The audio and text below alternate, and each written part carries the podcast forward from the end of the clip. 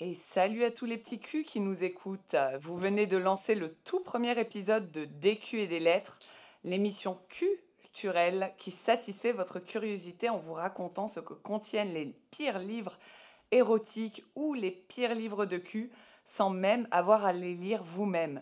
Vous êtes des petits chanceux. Au rappel qu'à défaut de l'être nous-mêmes, ce dont on va parler est un sujet mature. Alors on chasse les enfants et on se détend. C'est parti pour notre tout premier épisode, Oser Marie Minelli. Générique. Vous écoutez des culs et des lettres. J'ai chaud. Déshabille-moi. Je suis toute mouillée. Baise-moi. Tremper la Golden Shower, Roland et son scooter Revient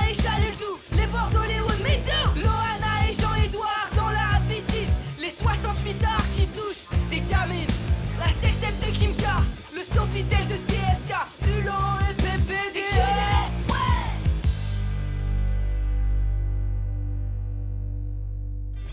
Je suis votre hôte, Fanny, et ce mois-ci, autour de moi, j'ai réuni la fine fleur des chroniqueurs qui se sont infligés les bouquins de Marie Minelli. Alors avant de discuter un peu de ce personnage, vous allez l'entendre fascinant, et je peux vous le promettre. On va commencer par saluer tous ceux qui sont autour de cette table ce soir. Alors salut Bulle, comment ça va? Bonsoir à tous, bah, ça va très bien, je me réjouis de nos réjouissances à venir. Alors qu'est-ce que tu as lu ce, ce- ce mois-ci? Alors j'ai eu l'honneur de dévorer le livre de Marie Menelli qui s'intitule euh, Les filles bien n'avalent pas. Et du coup, qu'est-ce que, comment ça s'est passé Euh, Est-ce que tu as appris des choses sur ta nature de femme finalement? Alors ça s'est mal passé, Euh, je dois l'avouer que j'ai beaucoup souffert. Euh, Est-ce que j'ai appris des choses? Bah, Rien que je ne savais déjà. Quoique, quoique, il y a des clichés que dont j'ignorais l'existence. Donc, comme quoi, il y a toujours des choses bonnes à prendre, même dans le pire. Très bien, très bien. T'as survécu? Bah, si je suis là, c'est que j'ai survécu, oui. Est-ce qu'une partie de Mi- Marie Minelli a pris une partie de ton cerveau, quelque chose comme ça? Je paye bien trop cher ma psy pour que ça puisse être le cas. euh, Et alors du coup, euh, salut Augustin, comment ça va? Bonsoir, ça va très bien. Euh, Qu'est-ce que tu as lu cette, ce mois-ci? Moi j'ai lu Oser la première fois. Est-ce que ça t'a comment ça s'est passé? Est-ce que ça t'a appris des choses sur ta future première fois? Bah, je me suis dit que c'était peut-être l'occasion de tout recommencer. Tu es born, euh, born vir- virgin maintenant? Non, mais vraiment tout recommencer. Euh, Ma vie entière, je pense. Peut-être l'histoire de l'humanité aussi. Peut-être. En tout cas, euh, l'histoire de la littérature. Euh, Est-ce que tu as appris quand même quelques trucs? J'ai appris beaucoup de choses, pas forcément des bonnes choses, par contre. Très bien. Et on va finir par Thibaut. Comment ça va Thibaut? Bah écoute, ça va très bien. Qu'est-ce que tu as lu toi ce mois-ci? Eh bien, j'ai lu Oser l'orgasme féminin. Ça te Mythe. concerne donc euh, Mais oui, mythe, réalité, théorie du complot, est-ce que ça existe? On ne sait pas, mais grâce à Marlène, on le saura. Et comment ça s'est passé? T'as appris des trucs euh, Honnêtement, j'ai pas l'impression d'avoir appris énormément, mais c'était une lecture quand même intéressante qui, je pense, va nous permettre de voir un peu Marlène sous un autre jour. Très bien. Alors c'est bien que tu l'appelles Marlène, puisque euh, jusque-là, nous avons utilisé son nom de- d'emprunt. Mais qui est donc, qui que c'est-il donc Marie Minelli? Si je vous dis Fond Marianne, jeune entrepreneur, lissage brésilien, vous me dites? Marlène Ah, Chapa. Marlène Chapa. Bah, Marlène Schiappa, effectivement. Marie Minelli serait, euh, au-delà de son nom, euh, de son nom à connotation euh, italienne, on va dire, Ou actrice porno. hein. ou actrice porno, serait notre ancienne, alors j'ai pas le terme exact, super long et super compliqué, de, de- d'ancienne première secrétaire d'État chargée à l'égalité entre les femmes et les hommes et de la lutte contre les discriminations, c'est-à-dire Marlène Schiappa. Alors effectivement, c'est Marlène Schiappa, Marie Minelli. Elle a avoué lors d'une entrevue avec Europe 1 euh, être l'auteur euh, des livres publiés sous le nom de Marie Minelli. Donc elle admet que c'est donc un alias. Et donc Marlène Schiappa, notre ancienne euh, chef de l'égalité homme-femme, hein, on peut le dire comme ça, a écrit des livres de cul. Bah dis donc. Bah, étonnant. Shocking. C'est même pas que des livres de cul, parce que là, on est vraiment sur du guide spirituel. c'est vrai. Spirituel et, et physique, un petit peu dans une- un mood tantra, je ne sais quoi, tu vois. Je pense qu'elle s'est vraiment vue comme étant une sorte de figure de proue, une personne en tout cas digne de confiance pour donner des conseils aux autres, ce qui est grave. Ce qui est très grave. Les... Figure de prout. hein. Ouais, t'es bonne celle-là. Euh, alors du coup, nos livres s'étalent de 2014 à 2019, donc ça veut dire quand même que quelques-uns, au moins un, a été produit pendant qu'elle était ministre. Et Enfin, après MeToo, et post-MeToo. MeToo, je n'ai pas la date exacte. 2017. 2017, donc quand même, ça a sans doute euh, influencé un petit peu son écriture. L'œuvre de la maturité. les œuvres de la maturité. Alors, à la base, Marlène Schiappa, elle est née en 1982 en Corse. Tout à l'heure, Bulle m'a dit qu'elle avait exactement son âge. Et donc, Marlène Schiappa a... Aujourd'hui, 41 ans, si je ne m'abuse. Moi, je ne l'ai pas dit parce que je suis nulle en calcul. Donc, elle est euh, conseillère à la mairie du Mans. Après avoir fait pas mal d'allers-retours entre les études, mais on en reparlera un peu plus tard de ces études parce que vous allez voir que Marie Minelli se réclame d'études qu'elle n'a jamais fait.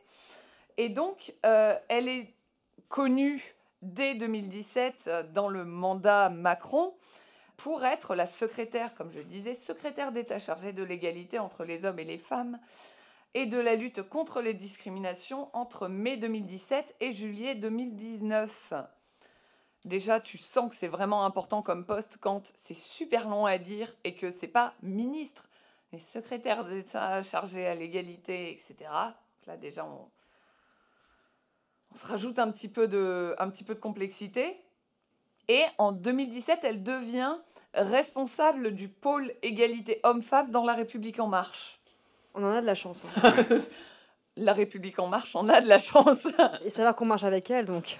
Mais c'est même pas marqué vraiment pourquoi elle a été choisie comme ça, quoi. Le, était- le truc de en marché, d'ailleurs, justement, c'est pas elle qui avait fait avant ça la vidéo où elle marchait dans Paris en disant qu'on pouvait se faire harceler, mais que du coup il y avait des quartiers où on se faisait plus harceler que d'autres? Très sincèrement, connaissant le personnage, ça m'étonnerait absolument pas. C'était pas dans sa page Wikipédia, qui est bien sûr, comme tout le monde le sait, la seule source de tous les podcasteurs, mais c'est possible. On reparlera de Wikipédia aujourd'hui. Oui, oh, oh, oh, oui. Il y a beaucoup de choses à dire parce qu'elle a une utilisation très particulière de Wikipédia. De juillet 2020 à 2022, elle a changé de poste. Elle est ministre déléguée auprès du ministre de l'Intérieur chargé de la citoyenneté au sein du gouvernement Castex. Donc elle devient enfin ministre, hein, mais ministre de ministre. C'est ça, c'est- c'est- ça veut dire quoi en soi? 5000 feuilles, on ne sait pas, la bureaucratie en France. hein, c'est- Et puis pas n'importe quel ministre. Ministre auprès du ministre de l'Intérieur quand même. Donc ça veut dire que la, la, la citoyenneté, c'est du ressort du ministre de l'Intérieur. Oui, ou d'un d'un petit ministère. euh, Ouais. Et euh, du coup, ensuite, en juillet 2022, et c'est là que ça commence à être marrant, c'est qu'elle est nommée secrétaire d'État chargée de l'économie sociale et solidaire et de la vie associative auprès de la Première ministre. Et dès le 20 juillet 2023, donc, elle est écartée du gouvernement car critiquée pour sa gestion du fonds Marianne. Alors, on va pas revenir sur cette affaire, hein, ça n'a pas été jugé, on ne sait pas trop, mais en tout cas, euh, elle a mal géré la petite Marlène. hein. Il y avait juste aussi les histoires de Playboy peu de temps avant. Oh putain, j'avais oublié C'est pas faux. Mais en soi, ça n'a pas empêché euh, la femme Le Pen de. Bah non, en fait, elle n'a jamais Oui, rien fait, la femme Le Pen. C'était pas une femme politique, la femme Le Pen. C'était quand même la femme de Marie. notre éminent. L'ex-femme à l'époque. À l'époque, c'était l'ex-femme? Quand elle était, quand elle a posté dans, elle était, elle était plus avec lui quand elle a posté dans Playboy. Oh. Ah, elle aussi, elle avait posé, je, je n'ai pas Mm. l'information. Euh, Pas la fille, hein. La, la, la, la femme La mère de, de feu. Non, non, de pas Jean-Marie Le Pen. Parce que malheureusement, enfin, je ne souhaite pas de mal, bien sûr, à, à Jean-Marie Le Pen. Ce serait très, très mesquin de ma part. Mais euh, c'est son ex-femme. D'accord, qui aussi a fait des photos de charme. je crois, pour bien se venger de Jean-Marie, de JM comme on l'appelle dans le milieu. Et on ne va pas rappeler quel milieu c'est. en tout, euh, Marlène Schiappa aurait publié 34 livres, Elle est prolixe. hein. c'est quand même pas mal, dont 10 depuis son entrée au gouvernement. Un Comme temps quoi, libre. Pardon. La fonction publique, hein. Non, mais c'est clair. Et elle a été critiquée pour ça. Pauvre Marlène, elle a répondu que c'était des critiques misogynes, bien évidemment. Nous avons quand même deux femmes euh, ce soir auprès de la table. Et on va pouvoir euh, rebattre un petit peu ces cartes en misogynie qu'elle utilise un petit peu euh, facilement, comme on dit dans le milieu. Après, j'aime pas taper sur mes sœurs, mais bon, certaines trahissent. Ah, voilà, on va rappeler. Bulle, on va rappeler à chaque fois qu'on dit une saloperie sur, euh, sur Marlène Schiappa que, oh, les sœurs, quand même, la sororité, tout ça, respect, mais. La trahison. Ouais, voilà. Vous allez être nos arguments. Non, mais c'est bon, on peut le dire. euh, on a des filles autour de la table, on peut dire qu'elle est. Moi, j'ai une copine, c'est une fille, donc ça va. Ma mère était. euh. T'es sûr De nos jours, est-ce que t'es sûr? Oui, oui. Euh, Et donc, pourquoi on parle de Marie Minelli ce soir alors qu'on parle de Marlène Schiappa? Alors, elle a avoué, comme je disais, dans une, euh, dans un entre- dans une entrevue euh, Europe 1, qu'elle était bien celle qui a publié sous le prénom de Marie Minelli euh, lorsqu'elle a publié chez La Musardine, une, une maison d'édition érotique parisienne. Et donc, elle a commencé en 2014, à peu près. Et euh, elle a, euh, je vais dire, un certain rapport avec l'érotisme. Alors déjà, Marie Minelli, en soi, elle a une, euh, une drôle de, de façon de se décrire. Et donc, Marie Minelli nous dit, et ça c'est c'est extrait de son blog qui s'appelle Les filles bien n'avalent pas, et je pense que ça va parler à l'une d'entre nous. Je dis l'une, pas par hasard. Oui, oui, j'y viendrai euh, en temps venu. Elle s'invente donc une vie, parce que maintenant on sait que c'est Marlène Schiappa, hein, mais donc elle s'invente une vie, et voici quelques morceaux choisis, donc ça c'est sur son blog. hein. Donc elle elle l'assume normalement. Je suis née à Neuilly dans les années 80, d'un père diplomate et d'une mère ex-mannequin. J'ai passé les années 90 à étudier et voyager, les années 2000 à me marier et divorcer, et les années 2010 à la musardine ancienne scénariste de fiction sur le couple, j'ai exercé auparavant plusieurs métiers chiants, de guide touristique à femme de vice-consul, en passant par thésarde en sociologie. D'accord. Femme de vice-consul, c'est un métier. euh, Parce que moi, la conseillère d'orientation, elle m'avait pas proposé ça. Ah non, mais je peux te dire que je l'aurais pris sinon, si on me l'avait bah. proposé à l'époque. Ça a l'air d'être intéressant. Bien remplie. C'est- une bonne position, ça, femme de vice-consul euh? C'est déjà un- une biographie qui, qui sent pas du tout la crédibilité quand même. Bah, Je pense que après, c'était les années 2010 à 2015, on va dire. Elle se cherchait.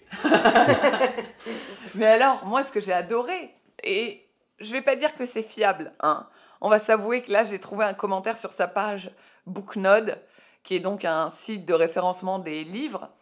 Et donc, ce, commentaire a été publié par Monarque 02.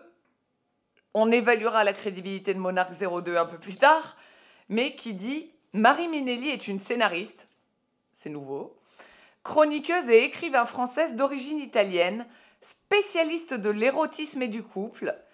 Elle est l'arrière-petite-nièce de Helena Rubinstein et la petite cousine des fondateurs de la marque de chaussures Minelli. Le soir où elle s'est dit, tiens, je vais prendre ça comme pseudo, elle était, devant chez, elle était chez elle, comme ça, dans le couloir, en disant, faut que je trouve un pseudo. Tiens, il y a des chaussures par terre. Allez, hop là, en avant. C'est fait. Pour se casser le cul après tout. La mère de Dieu, les pompes. euh, allez, hop. Tout y passe. Et qu'elles se disent un truc du style Ouais, bah, Minelli, ouais, c'est bien, ouais, j'aime bien leurs chaussures, ouais, je vais prendre ça, ouais. Ah, ouais, ouais, ouais. Je suis sûre qu'elle l'a pensé. Minelli. C'est classe et italien. Mais en plus, le truc de fabriquer un faux compte pour aller crédibiliser par un commentaire et tout, elle n'avait pas fait ça sur Twitter aussi à une époque? Twitter, on n'a pas de preuves. Wikipédia, par contre, on a des preuves. Ouais. Peut-être que tu en parleras un peu plus dans ta chronique, euh, Augustin, mais en tout cas, euh, Twitter et Marlène Schiappa slash Marie Minelli, c'est une... C'est une... J'ai dit Twitter ou j'ai dit Wikipédia? C'est Wikipédia. C'est une grande histoire. Et donc, elle a avoué sur Europe 1 il y en a sous le nom de Marie Minelli que j'ai parfois coécrit avec d'autres, qui sont en fait des ouvrages collectifs, et certains que j'ai absolument écrits sous le nom de Marie Minelli et que j'assume parfaitement. Et le collectif, elle l'assume pas dans, dans le nom de l'auteur sur le bouquin, parce qu'il n'y a Bah pas non, et écrit euh, Marie Ménelli et co. C'est ça, et puis c'est surtout que si tu nous dis que tu en assumes certains, eh ben dis-nous lesquels en fait. Oui, les moins mauvais, je, je pense. Oui, mais les, moins mauvais, sur quelle échelle? Sur l'échelle de MeToo? Sur l'échelle de l'é- l'écriture, euh, est-ce que c'est bien écrit? Je pense que dans une certaine mesure, beaucoup de ces bouquins euh, sont autobiographiques dans une certaine mesure. Parce que, euh, pour les avoir lus, pour en avoir lu quelques-uns, on voit sortir, au bout de quelques centaines de pages, une certaine cohérence, un certain fil directeur, d'une certaine façon de penser, d'une certaine façon un peu de, de voir les choses. On se dit, derrière tout ça, se cache une personne, se cache une psyché, se cache une psychologie. Et c'est cette psyché que nous allons décortiquer aujourd'hui. Docteur Thibault, hein, merci pour votre expertise. Mais c'est bien que tu me lances sur la psyché parce que pour le coup, euh, comme elle le dit chez Marie Minelli, donc comme elle vend Marie Minelli, c'est que donc elle a fait de la sociologie. Euh, il apparaît que Marlène Schiappa n'a pas de diplôme de sociologie. Après, elle a pu avoir des errances euh, à l'université, comme on a tous eu. Hein. Oui, mais son errance, euh. et, et je le tiens de sa page Wikipédia, excusez-moi de faire le point Wikipédia encore une fois, mais ses errances se sont plus trouvées en géographie. Ah bon? Oui, oui, oui, elle a fait une, euh, elle, elle a essayé une L1 de géographie et elle a abandonné. C'est ses seuls rapports à, à l'université. Ensuite, pendant l'une de ses grossesses, elle a fait une VAE, euh, communication, etc. Euh, c'est très bien les VAE. Ne vous sentez pas incriminé si je dis euh, ça. Les VAE, c'est très bien. Il faut faire valider vos acquis. Mais on va dire que c'est pas une expérience d'université et encore moins une expérience de sociologie quand on dit qu'on fait de la sociologie et en tout cas que son personnage aurait fait de la sociologie. Oui, enfin, elle va boire des cafés dans un bar et elle discute avec le mec d'à côté. Quoi. Oui, voilà. Après, je pense que tu peux en apprendre beaucoup hein, dans les. Je pense que c'est ce qu'elle te dirait, que tu en apprends beaucoup plus dans les bars à boire des coups avec Joel Clodo plutôt que euh, d'aller euh, sur les bancs de l'université parce que c'est tous des gauchistes là-bas. Le fameux bac PMU. Malheureusement, pas encore euh, reconnu. Encore un complot du gouvernement. Euh, donc, ça me semble à peu près tout sur Marlène Schiappa. On y reviendra un peu plus tard sur ses œuvres, etc. Puis, je vais vous avouer que, vu à quel point elle est prolixe, hein, on a quand même dit euh, 34 bouquins, la bichette, elle nous a sorti, on aura l'occasion, lors des prochains épisodes de podcast, de reparler d'elle. Ce n'est pas un teaser, c'est juste pour vous garder un petit peu euh, attiré par tout ça. Et donc, euh, nous allons passer à notre premier livre. Nous l'avons teasé tout à l'heure, Bulle a lu euh, Les femmes bien n'avalent pas. Les filles bien n'avalent pas, c'est bien ça? Oui, parce que pour Marine Ménelli, il n'y a pas de femmes, hein, il n'y a que des filles. Un peu perturbant, non? Étrange, puisqu'elle nous parle des, des filles et de la ménopause en même temps. On ne sait plus euh, quel âge on a et si on évolue vraiment. Les fameuses filles de plus de 50 ans. C'est ces mêmes filles-là que- qu'adore euh, Christophe Lahaye, qui s'appelle pas Christophe, Jean-Luc. On latte? Alors du coup, qu'est-ce que tu as pu euh, retenir de ce livre? Qu'est-ce que tu à quoi ça ressemble tout ça? Soit notre fenêtre d'entrée sur ce monde merveilleux qu'est les filles bien n'avalent pas. Alors franchement, quand je prends le bouquin, je- j'essaie de faire euh, vraiment un pas en arrière, prendre du recul et lire de manière objective euh, cet écrit. Finalement, au début, je me dis, franchement, ça part d'un bon sentiment. On a Marie Ménelli qui veut nous expliquer comment se déconstruire en tant que femme, tout en tentant un dialogue avec de l'humour. Tu penses que c'est particulièrement destiné aux femmes? Alors, euh, bon, je pense que c'est destiné à tout le monde, mais bon, vu qu'elle s'adresse en particulier aux filles, qu'elle nous donne l'injonction d'arrêter d'être des femmes soumises, dominées, et de répondre aux injonctions du patriarcat, mais elle ne le dit pas comme ça. Je pense qu'au début, les premiers, premières concernées sont les filles, et bon, éventuellement, euh, leurs mecs euh, qui liraient euh, le bouquin euh, abandonné sur la table de chevet par leur nana, quoi. Voilà, voilà. Mais donc, du coup, elle nous propose au début un espèce de guide de la déconstruction. hein. On se dit pourquoi pas. Elle nous fait une petite intro empreinte de plein de clichés, dont certains je connaissais pas. hein. Et A priori, les filles, nous avons envie de faire l'amour dans des draps en satin et des lits à baldaquin. J'en ai parlé avec mes copines, on était surprises. Et puis arrive euh, en fin de conclusion euh, cette injonction qui nous dit euh, Vous avez lu tout ça sans ticket Bravo, vous êtes bien conditionné. Merci Marlène hein, de nous juger. Euh, moi, je- je- j'ai acheté le bouquin à 5,90€. Hein, C'était pour passer un bon moment, quoi. Pas pour euh, me faire juger comme peut le faire ma mère. Donc, du coup, Mais du coup, tu, tu vois, je, je, je suis désolée de te couper, mais le, le fait que vous avez été bien conditionné et après elle part sur un espèce de monologue en disant oui c'est ce qu'on essaye de vous faire croire nous autres les femmes oui, oui, alors on ne sait pas qui nous fait croire quoi. euh, mais moi, j'ai envie de dire Vas-y, Marie, déconstruis-nous. hein, euh, allez, allez. Et là, elle va utiliser un certain nombre de clichés pour en démonter d'autres. Donc, euh, bon, je ne sais pas qui était la première à déconstruire avant d'écrire. hein, je, je vous pose la question. On ne parle pas que de la fellation, malheureusement. hein, quelque part, ça aurait été un beau sujet. Bah, qui, qui aurait pu tenir un, un bouquin entier Qui aurait pu faire un bouquin en soi Mais bon, les filles bien n'avalent pas, va vous euh, décortiquer, euh, je crois de mémoire, 42 idées reçues selon Marie Minelli, hein, parce que certaines d'entre elles euh, sont reçues par elle et pas par d'autres. Et euh, on va avoir une espèce de florilège de pseudo-déconstruction. mais je pense que j'aurai l'occasion de m'attarder sur cette idée. Oh, il y en Voilà. a quelques-uns qui méritent une déconstruction de déconstruction ouais je pense Oui, pour une meilleure compréhension. de tous. avant que tu, que tu enchaînes sur, euh, sur, euh, sur les différents clichés, c'est qu'elle sous-entend dans son premier chapitre que c'est les femmes qui créent ces clichés, en fait, quelque part. Alors, elle, euh, je sais pas si elle s'entend que c'est les femmes qui créent les clichés, mais en tout cas que les femmes s'en accommodent. S'en Ouais. accommodent euh, parce que ça les arrangerait, parce que je ne sais pas pour quelle raison, peut-être une certaine perversité. Les femmes sont des sorcières après tout. hein. Elles aimeraient jouer les, les- les vierges effarouchées ou les filles fragiles et euh, tirer profit de cette euh, position euh, pour euh, obtenir quelque chose des hommes. En tout cas, on on- parfois on comprend ça entre ces lignes, et puis parfois elle essaye vraiment de, de rentrer dans le lard, hein, parce que dans ce bouquin, on a quand même du Maya Mazorette qui est cité, on a quand même du Éric Zemmour qui est euh, taclé. hein. Oh oui. Donc on peut se dire, putain, un bouquin féministe, génial. et finalement, euh, on se rend compte qu'on a plutôt de la démagogie. euh.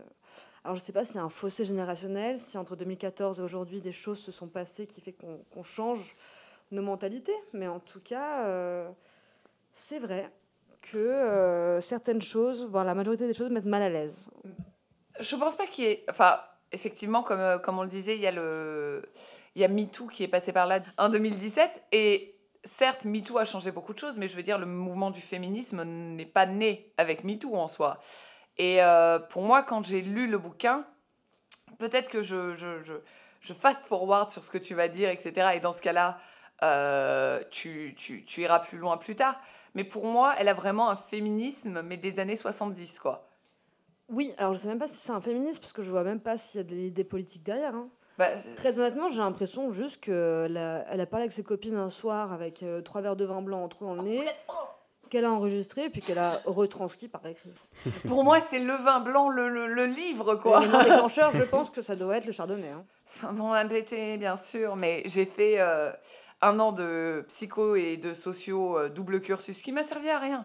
Ne faites jamais ça, faites un cursus, arrêtez de prendre des cursus euh, compliqués. Mais donc, ce cursus-là de sociologie, et la première année, tu fais littéralement un an de statistiques. Là, elle ne cite absolument aucune, euh, aucune, aucune étude, rien du tout. C'est au pifomètre, au doigt mouillé, et ah oui, les filles disent. Mais qui sont ces filles? D'où viennent-elles? Quels sont leurs réseaux? Alors, permets-moi de rectifier euh, ce que tu dis, ma chère Fanny, avec ce CV brillant qui n'est pas issu de Wikipédia, a priori, hein, qui est vraiment issu de tes études. Euh, elle, cite, hein, elle cite des sources qui sont les questions-réponses Yahoo. Hein, je ne sais même pas si ça existe encore.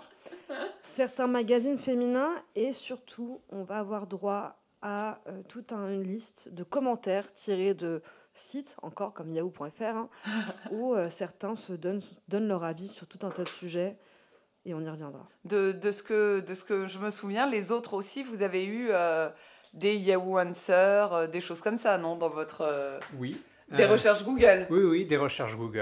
euh, Il y a un peu de tout. Il y a, il y a à boire et à manger. Donc Marlène Schiappa donc, euh, a bien appris euh, sa leçon. euh, et il faut mettre des sources dans ses bouquins. Bon, mais après les sources qu'on peut mettre, bah, c'est au petit bonheur la chance. C'est comme on veut. C'est la liberté. Donc, De temps en temps, il y a des articles de la presse, bien sûr, mais il y a aussi des ma copine m'a dit que. Mm. Il y a des trucs qui sortent, oui, des Yahoo Answers, des trucs comme ça. Par exemple, il y avait une, euh, une stat sur le pourcentage euh, donc, euh, des rapports qui mènent à un orgasme chez les femmes. Je vais être tout à fait honnête, je me souviens plus d'où sortait cette, euh, cette, cette stat, mais c'était pas un truc qui paraissait très sérieux. C'est peut-être vrai, je dis pas le contraire. Mais par contre, Marlène, bon, elle a un peu un truc à dire. Et bon, les sources sur le côté, on s'en fout, c'est pour plus tard. En fait, tu sens qu'elle veut dire son truc et qu'après elle va chercher la stat qui dit que. C'est pour ça que, que je pense sincèrement que le bouquin que j'ai lu et que les autres que j'ai feuilletés aussi sont au fond un peu autobiographiques parce que c'est l'histoire de Marlène. Et de temps en temps, sa personnalité, sa personne ressort de façon éclairante, on va dire, entre les paragraphes. Mais c'est pour ça qu'on en reparlera un petit peu plus quand on sera sur euh, toi et l'orgasme, Thibaut. Mais en attendant. en attendant, euh, toi, du coup, vu le... Et toi, du coup, euh, Augustin, t'as vu ça aussi un petit peu sur le livre sur la première fois? Mon, le bouquin entièrement, c'est juste le petit, les petites informations ref nécessaires. je n'ai entièrement que des recherches Google où c'est le premier site qui pop. Souvent, c'est pas le bon, souvent, c'est quelque chose qui n'est pas fiable. J'en ai des kilos. On retrouve euh, psychologie.com, on retrouve Terra Femina, on retrouve des sites dont j'ai dû taper carrément le nom sur Google pour savoir s'ils existaient vraiment. Et souvent, ce sont des contenus un peu bullshit ou des choses qui brassent du, con- du, du content. Mm. Et euh, Wikipédia Docti- Doctissimo, vraiment numéro 1 des références, ainsi que moi, un personnage qui va revenir, j'en reviendrai euh, tout à l'heure, qui est le Oh. docteur Lévy, Oh Ah, mais oui, c'est vrai que t'as le docteur Lévy, toi. la célèbre. Attends, Bulle, vas-y, continue. Ah bah pour continuer sur euh, mon livre, hein, comme je disais, les filles bien n'avalent pas, donc elle veut nous déconstruire de clichés. Et donc elle nous propose euh, 42 idées reçues, sauf que certaines ne sont pas si reçues. En tout cas, moi personnellement, je n'ai- je n'avais jamais entendu ça. Et je, je- le petit test de, de- j'y vais. de poser aux questions. Les mecs, est-ce que vous avez Alors les gars, bon, la première, à la limite. Saviez-vous que les filles aiment faire l'amour dans les draps en soie, dans, sous un lit, en baldaquin et en dentelle? Ça vous arrive fréquemment quand Bah même. oui, enfin, après un, lit en bas de laquin, c'est assez joli. Donc je suis, je suis assez d'accord que ça peut être sympa. je, je ne parle pas d'idées déco pour Noël, mais euh, Je ne dirais pas les filles, mais je peux en citer au moins deux. D'accord. Oh. Bon, à la limite, c'était de reçu, elle peut être reçue. La deuxième, qui moi m'étonne, mais pareil, hein, à vous de me dire les garçons, les filles vont chez le gynéco comme chez le coiffeur. Je l'avais noté aussi, celle-là, elle m'a choquée. Je suis très étonnée. Ok, là je ne peux pas m'avancer sur la question. Car je vais, chez le, je vais chez le coiffeur assez souvent. Et vas-tu chez gynéco? Bah, moins souvent. Mais es-tu une fille? Bah non, Nous en sommes là. La, la, Celle-ci vraiment m'étonne parce que vraiment, je, je, je ne sais pas, Marlène, à quoi tu joues avec tes copines, mais les filles invitent vos potes pour jouer à un dîner presque parfait, Ah ouais, celle-là. sachant qu'un dîner presque parfait, c'est une métaphore en fait où tu notes les mecs et pas les plats. Ah, tu crois que c'est ça?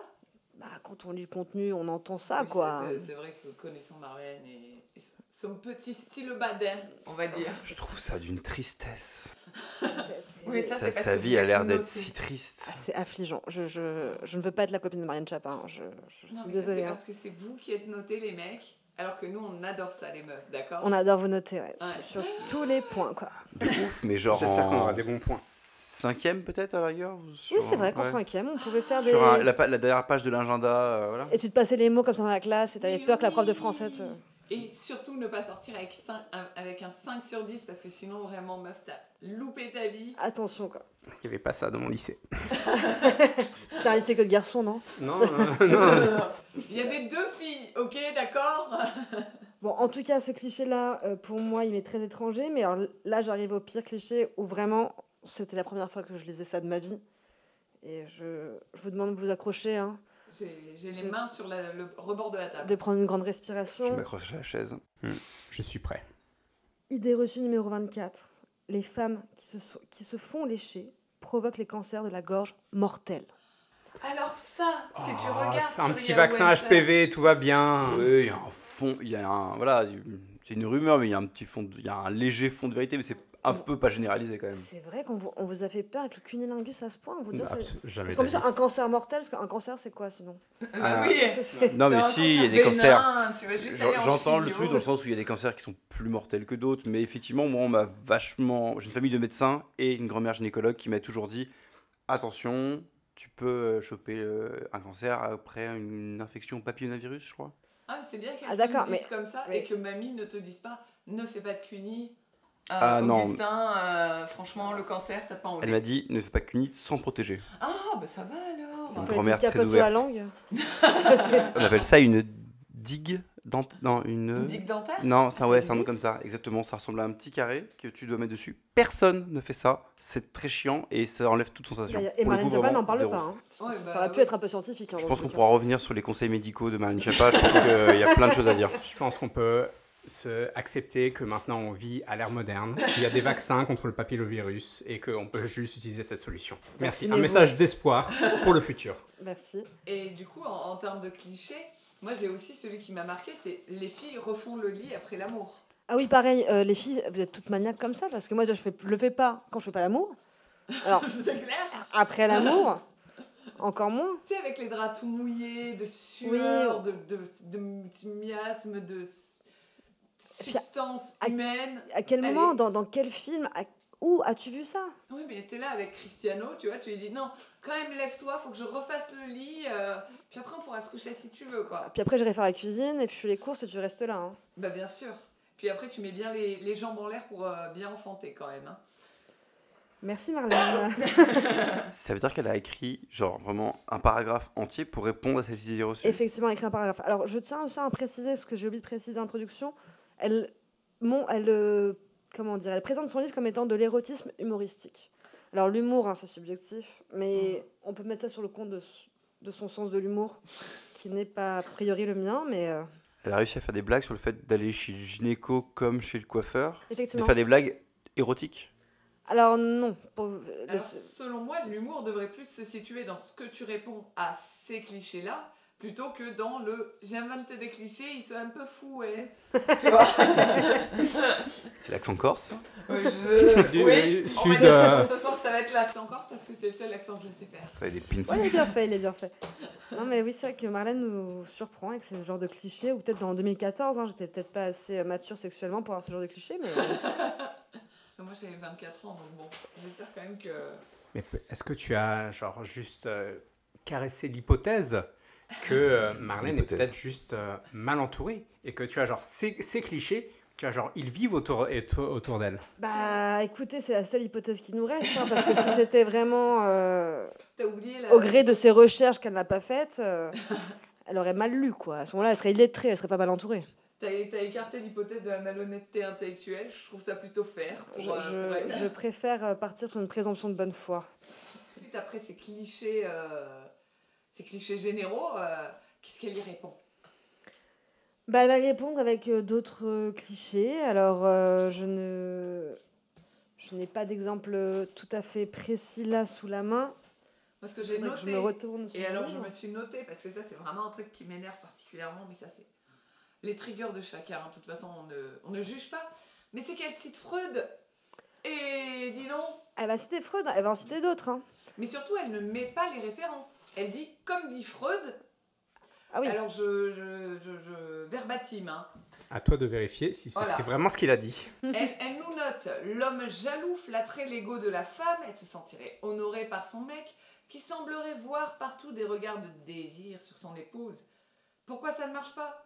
Parce que depuis Freud, on sait pertinemment que tous les hommes qui sont maladivement jal- jaloux sont en fait gays. Voilà, oui, parce que donc là, c'est dans les- le chapitre où Marlène Chapin nous explique que les filles aiment bien les hommes machos, violents et toxiques.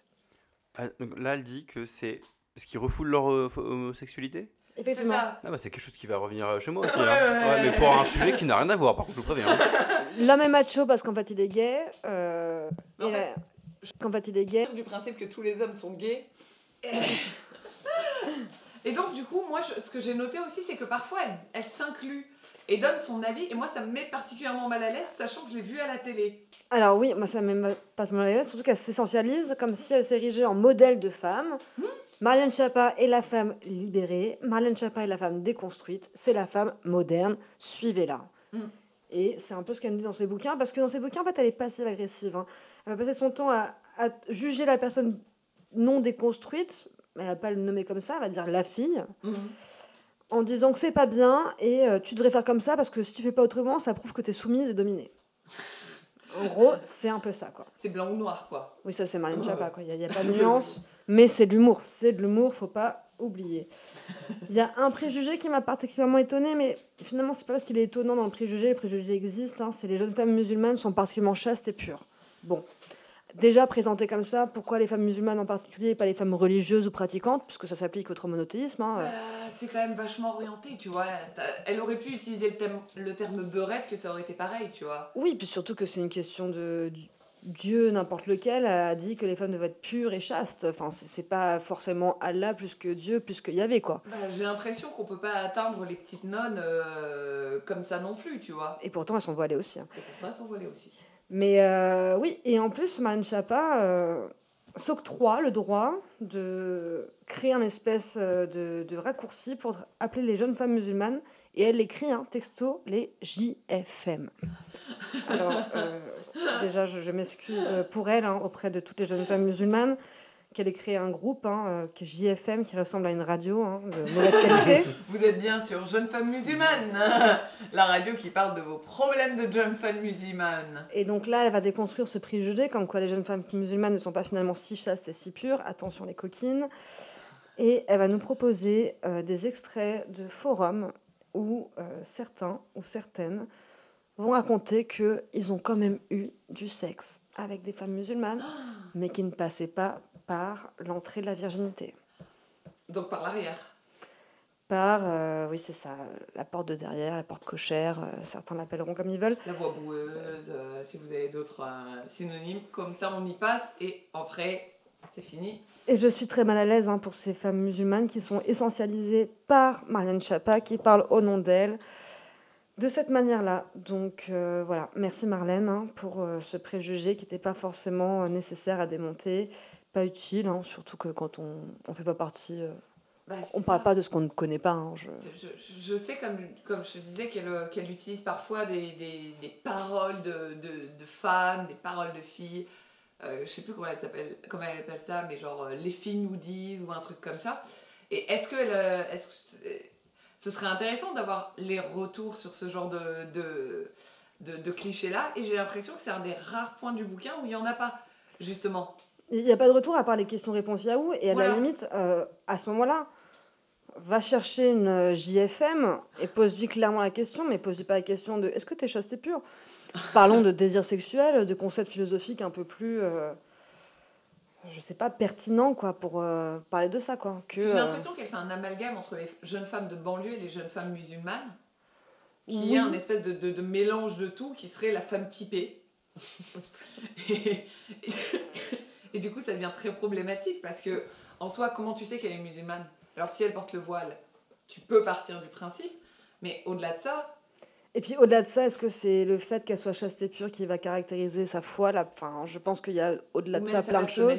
quoi. Et que si tu veux parler du sexe et de la religion, bah, parle du sexe et de la religion, mais parle pas du sexe et de l'islam ou euh, des JFM en plus avec ce raccourci qui est super euh, gênant, hein, je trouve. Bah, c'est- comme il y a quelques années où les, femmes justement musulmanes s'étaient insurgées contre le terme beurette qui était connoté et qui faisait très effectivement site porno, etc. Et là j'ai un peu l'impression qu'elle fait plus ou moins, c'est pour ça que j'utilisais ce terme avant, hein, non pas que je l'apprécie, hein, euh, mais j'ai l'impression qu'elle fait plus ou moins le même raccourci qui est euh, ah bah, une femme typée, c'est forcément une femme musulmane et c'est forcément euh, une femme qui aurait des, valeurs musulmanes outre que ça, et, et je trouve que c'est très maladroit dans, dans la façon dont elle le fait, quoi. Oui, puis de l'exprimer euh, de cette manière. Mais finalement, ça va être comme euh, d'autres sujets où elle va être très maladroite. hein. Elle va nous parler de, de- enfin, d'un sujet, les filles ne coucheraient pas quand elles auraient leurs règles. Ouais. Peu importe, hein, peut-être qu'au début de la vie du sexuel d'une fille, c'est une question qui se pose certainement. Mais en tout cas, après, elle va nous faire un tableau avec une liste de, d'excuses qu'avanceraient les filles et leur euh, probabilité à ce que ça soit euh, convaincant. Donc, quand j'ai mes règles, je fais pas l'amour. Est-ce que l'homme y croit 90% de choses qu'il y croit ou pas, ainsi de suite. Est-ce qu'elle l'a testé scientifiquement? Ça Alors, que me je sais pas, mais est-ce que tu peux pas écrire que Est-ce qu'il y a eu un protocole euh, J'en parle à notre, à notre scientifique de Oh service. mon dieu, ça, je sens que ça va être mon rôle. Euh, oui, bien sûr. Est-ce que, vous- est-ce que Marlène Schiappa, pensez-vous, a fait une étude en double aveugle avec euh, toutes ses copines de Neuilly pour savoir ce commence leur mec? Non. et Marlène comment un Marlène Schiappa est intuitive. Marlène Schiappa, sans le vent passer, se dit Hmm, ça a l'air vrai. C'est ça. J'ai l'impression qu'il y a un peu de ça, de l'intuition, de... Et, et encore une fois, ces témoignages de, de- de- Les filles disent... Ah, montre... Enfin, Non, puis à la limite, tu veux parler des sujets, mais si tu veux parler des sujets de comment les filles utilisent euh, des excuses pour pas faire l'amour, écris à un moment donné que c'est ok de dire non et que c'est aussi ok comme mec d'accepter que ta nana veuille pas faire l'amour. Il y a des jours, bah, il n'y a pas l'envie et c'est pas grave, quoi. Complètement, complètement. Après, toi, le livre, c'est le livre le plus ancien de tout, euh, de tout le cluster qu'on a fait, qu'on va faire aujourd'hui. C'est donc euh, celui de 2014. Alors, on sait que maintenant, apparemment, si on en écoute Twitter, le féminisme c'est maintenant et que ça n'a jamais été fait avant et que maintenant tout est woke et que tout le monde a- empêche tout le monde de faire quoi que ce soit. Mais je veux dire quand même, en 2014, ça me semble pas fou de donner la parole en fait aux, aux personnes qui sont directement impliquées dans ces choses-là et même les mecs en fait. Oui, les filles bien n'avalent pas, etc. Mais donne la parole aussi aux mecs sur ces clichés-là. C'est ça. Et arrête de juger et ne, ne, ne fais pas un bouquin qui- que tu présentes comme un guide qui finalement euh, ne fait que euh, nous donner des ordres et nous juger. D'ailleurs, dans sa conclusion, elle va finir en disant Et maintenant, assumez-vous. Rangez les panoplies de petites filles modèles. Sortez les femelles et les chiennes en chaleur. Faites-vous prendre en levrette sur la table basse du salon et filmez-vous en train d'hurler des obscénités vêtues uniquement de pompons à tétons pour vous. Voilà, merci Marlène. Ah, elle finit son bouquin avec des tests hein, pour vérifier si vraiment vous êtes une fille soumise ou une fille bien qui avalerait, puisque finalement, c'est le summum de la subversité. Si vous avez une majorité de triangles, vous êtes. C'est là où on voit que Cosmopolitan et d'autres euh, Elle magazines ont fait du mal parce que moi il y en a 4-5 dans mon livre, hein, des, Ouais. des tests comme ça. Bah, Mais- Avec des points et tout, c'est désastreux. bah, je- je- je- J'ai hâte d'entendre euh, vos critiques et vos analyses. vraiment- Elle a vraiment une prose, je trouve, de, de, de, de Cosmo ou de, de choses comme ça. Et, et- C'est pas et- gentil pour Cosmo. Oui, bah oui, mais en même temps. Jeune et jolie, je sais pas si vous vous rappelez. de- Oh ouais, Jeanne est jolie. Je, je me, je me souviens que j'avais pas lu ça avant 17, euh, av- avant 17 ans parce que je me disais genre non mais à 14 ans c'est beaucoup trop jeune et beaucoup trop je suis beaucoup trop pure pour quelque chose d'aussi mature que Jeanne est jolie d'accord? Et donc du coup euh, Bulle est-ce que tu aurais une citation qui t'a particulièrement marqué dans ce bouquin euh, merveilleux? Alors, euh, ce qui m'a marqué, surpris, étonné, euh, vraiment, Marlène Schiappa euh, déconstruit, donc euh, là on est sur le cliché, sur le comme quoi les filles ne se masturbent pas. Et elle euh, finit, elle conclut cette idée avec un petit tableau en disant halte à l'hypocrisie. Et donc là, elle nous explique que quand une fille bien vous dit le sexe sans les sentiments, ça ne m'intéresse pas, en réalité, elle pense. Je me ferais bien démonter dans une cave par une racaille un jour comme ça, pour voir. Merci Marie. Merci Marie Menelli pour, euh, bah écoutez, je ne sais pas ce que je vois là, peut-être euh, l'apologie du viol ou donner raison au mascu, comme quoi euh, quand c'est non, en fait c'est oui. Et puis je trouve que le, le, le, le- fait de rappeler la cave, on n'est pas si loin des histoires des, des tournantes dans les caves, C'est ce genre de trucs. c'est pas bien pour ça que je parle de vol, et puis la cave, la racaille, quoi. euh, de, où tu veux en venir, Marie, quoi. Je, je fais un tour en cité, et puis on en reparlera, quoi. Et vous les mecs, est-ce que c'est vraiment un fantasme de tourner une meuf dans une cave euh Euh, non, ça va aller. Je, je- je veux bien le lier à Baldaquin et les trucs en soi, parce que honnêtement, vous le critiquiez, mais moi je trouvais ça assez sympa.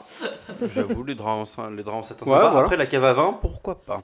Oh bah, d'accord, ok, donc c'est eux qui sont plus romantiques que nous. Comme quoi, est-ce qu'on déconstruirait pas plus les clichés que Marlène Schiappa? Je ne suis pas persuadée. Mais sur ces entrefaites, on va passer à notre deuxième livre qui va être radicalement différent. Puisque là, jusque-là, on était sur les femmes, les clichés qui leur étaient appliqués, etc. Et là, on va passer sur quelque chose de beaucoup plus doux, de beaucoup plus pur, de la première fois. À Ouh toi, là. À votre avis, si on vous dit oser la première fois, le public euh, à qui on s'adresse sont les gens, et du coup, évidemment, plutôt vierges, et plutôt les personnes qui auraient envie de passer la première fois. Pourrait se dire qu'on pourrait peut-être penser à créer un guide un peu inclusif, un peu exhaustif, qui pourrait mettre en garde les jeunes ou les moins jeunes sur euh, tous les problèmes. Non, euh, il faut plus imaginer Marlène Schiappa sûrement euh, toute seule dans un coin qui se dit tiens, je vais écrire un bouquin pour euh, rajouter un numéro à ma collection, oser les quelque chose. C'est un mec qui écrit sur des post-it des idées. Pareil, des idées avec des références plus que nécessaires, avec des témoignages que, dont je reviendrai un petit peu plus tard. Faut y- et que avec de tous ces post-it là, elle décide de tout mettre dans un sac et de voilà, de donner à l'imprimeur et en avant Guingamp. Ça fait que on passe vraiment du coq à l'âne, mais comme dans une partouze à la ferme. D'un chapitre à l'autre, on passe du sang de l'hymen au fétichisme des pieds. Nous, nous sommes encore dans le tout premier tiers du livre. Je me suis noté page 22 et je m'étais noté que c'était un peu tôt pour parler du fétichisme du Tout à pied. fait. On peut passer aussi à la question importante du viol, mais aussi, au- mais immédiatement après, aux légendes urbaines sur le sexe dans les films Disney animés. Juste après, on parlait de la première fois à côté de ses parents, où, où Marlène va aussi nous proposer une playlist de cul, que ce soit au niveau des livres, du cinéma ou de la musique. Évidemment, ce serait trop facile qu'il soit dans le même chapitre. Non, non, c'est éparpillé dans tout le livre. Elle parle aussi de la religion, elle parle aussi de, dans un chapitre qui s'appelle Ma première fois tranquille, de la sodomie comme première fois ou la sodomie dans la Bible. Parce que ça pouvait être un sujet sur un livre sur la première fois. Mais c'est- attention, parce que le- la sodomie dans la Bible, c'est un préambule à l'hygiène, le consentement et le- quoi faire lors de l'incruste d'un pote Pendant ta pendant première fois la première fois.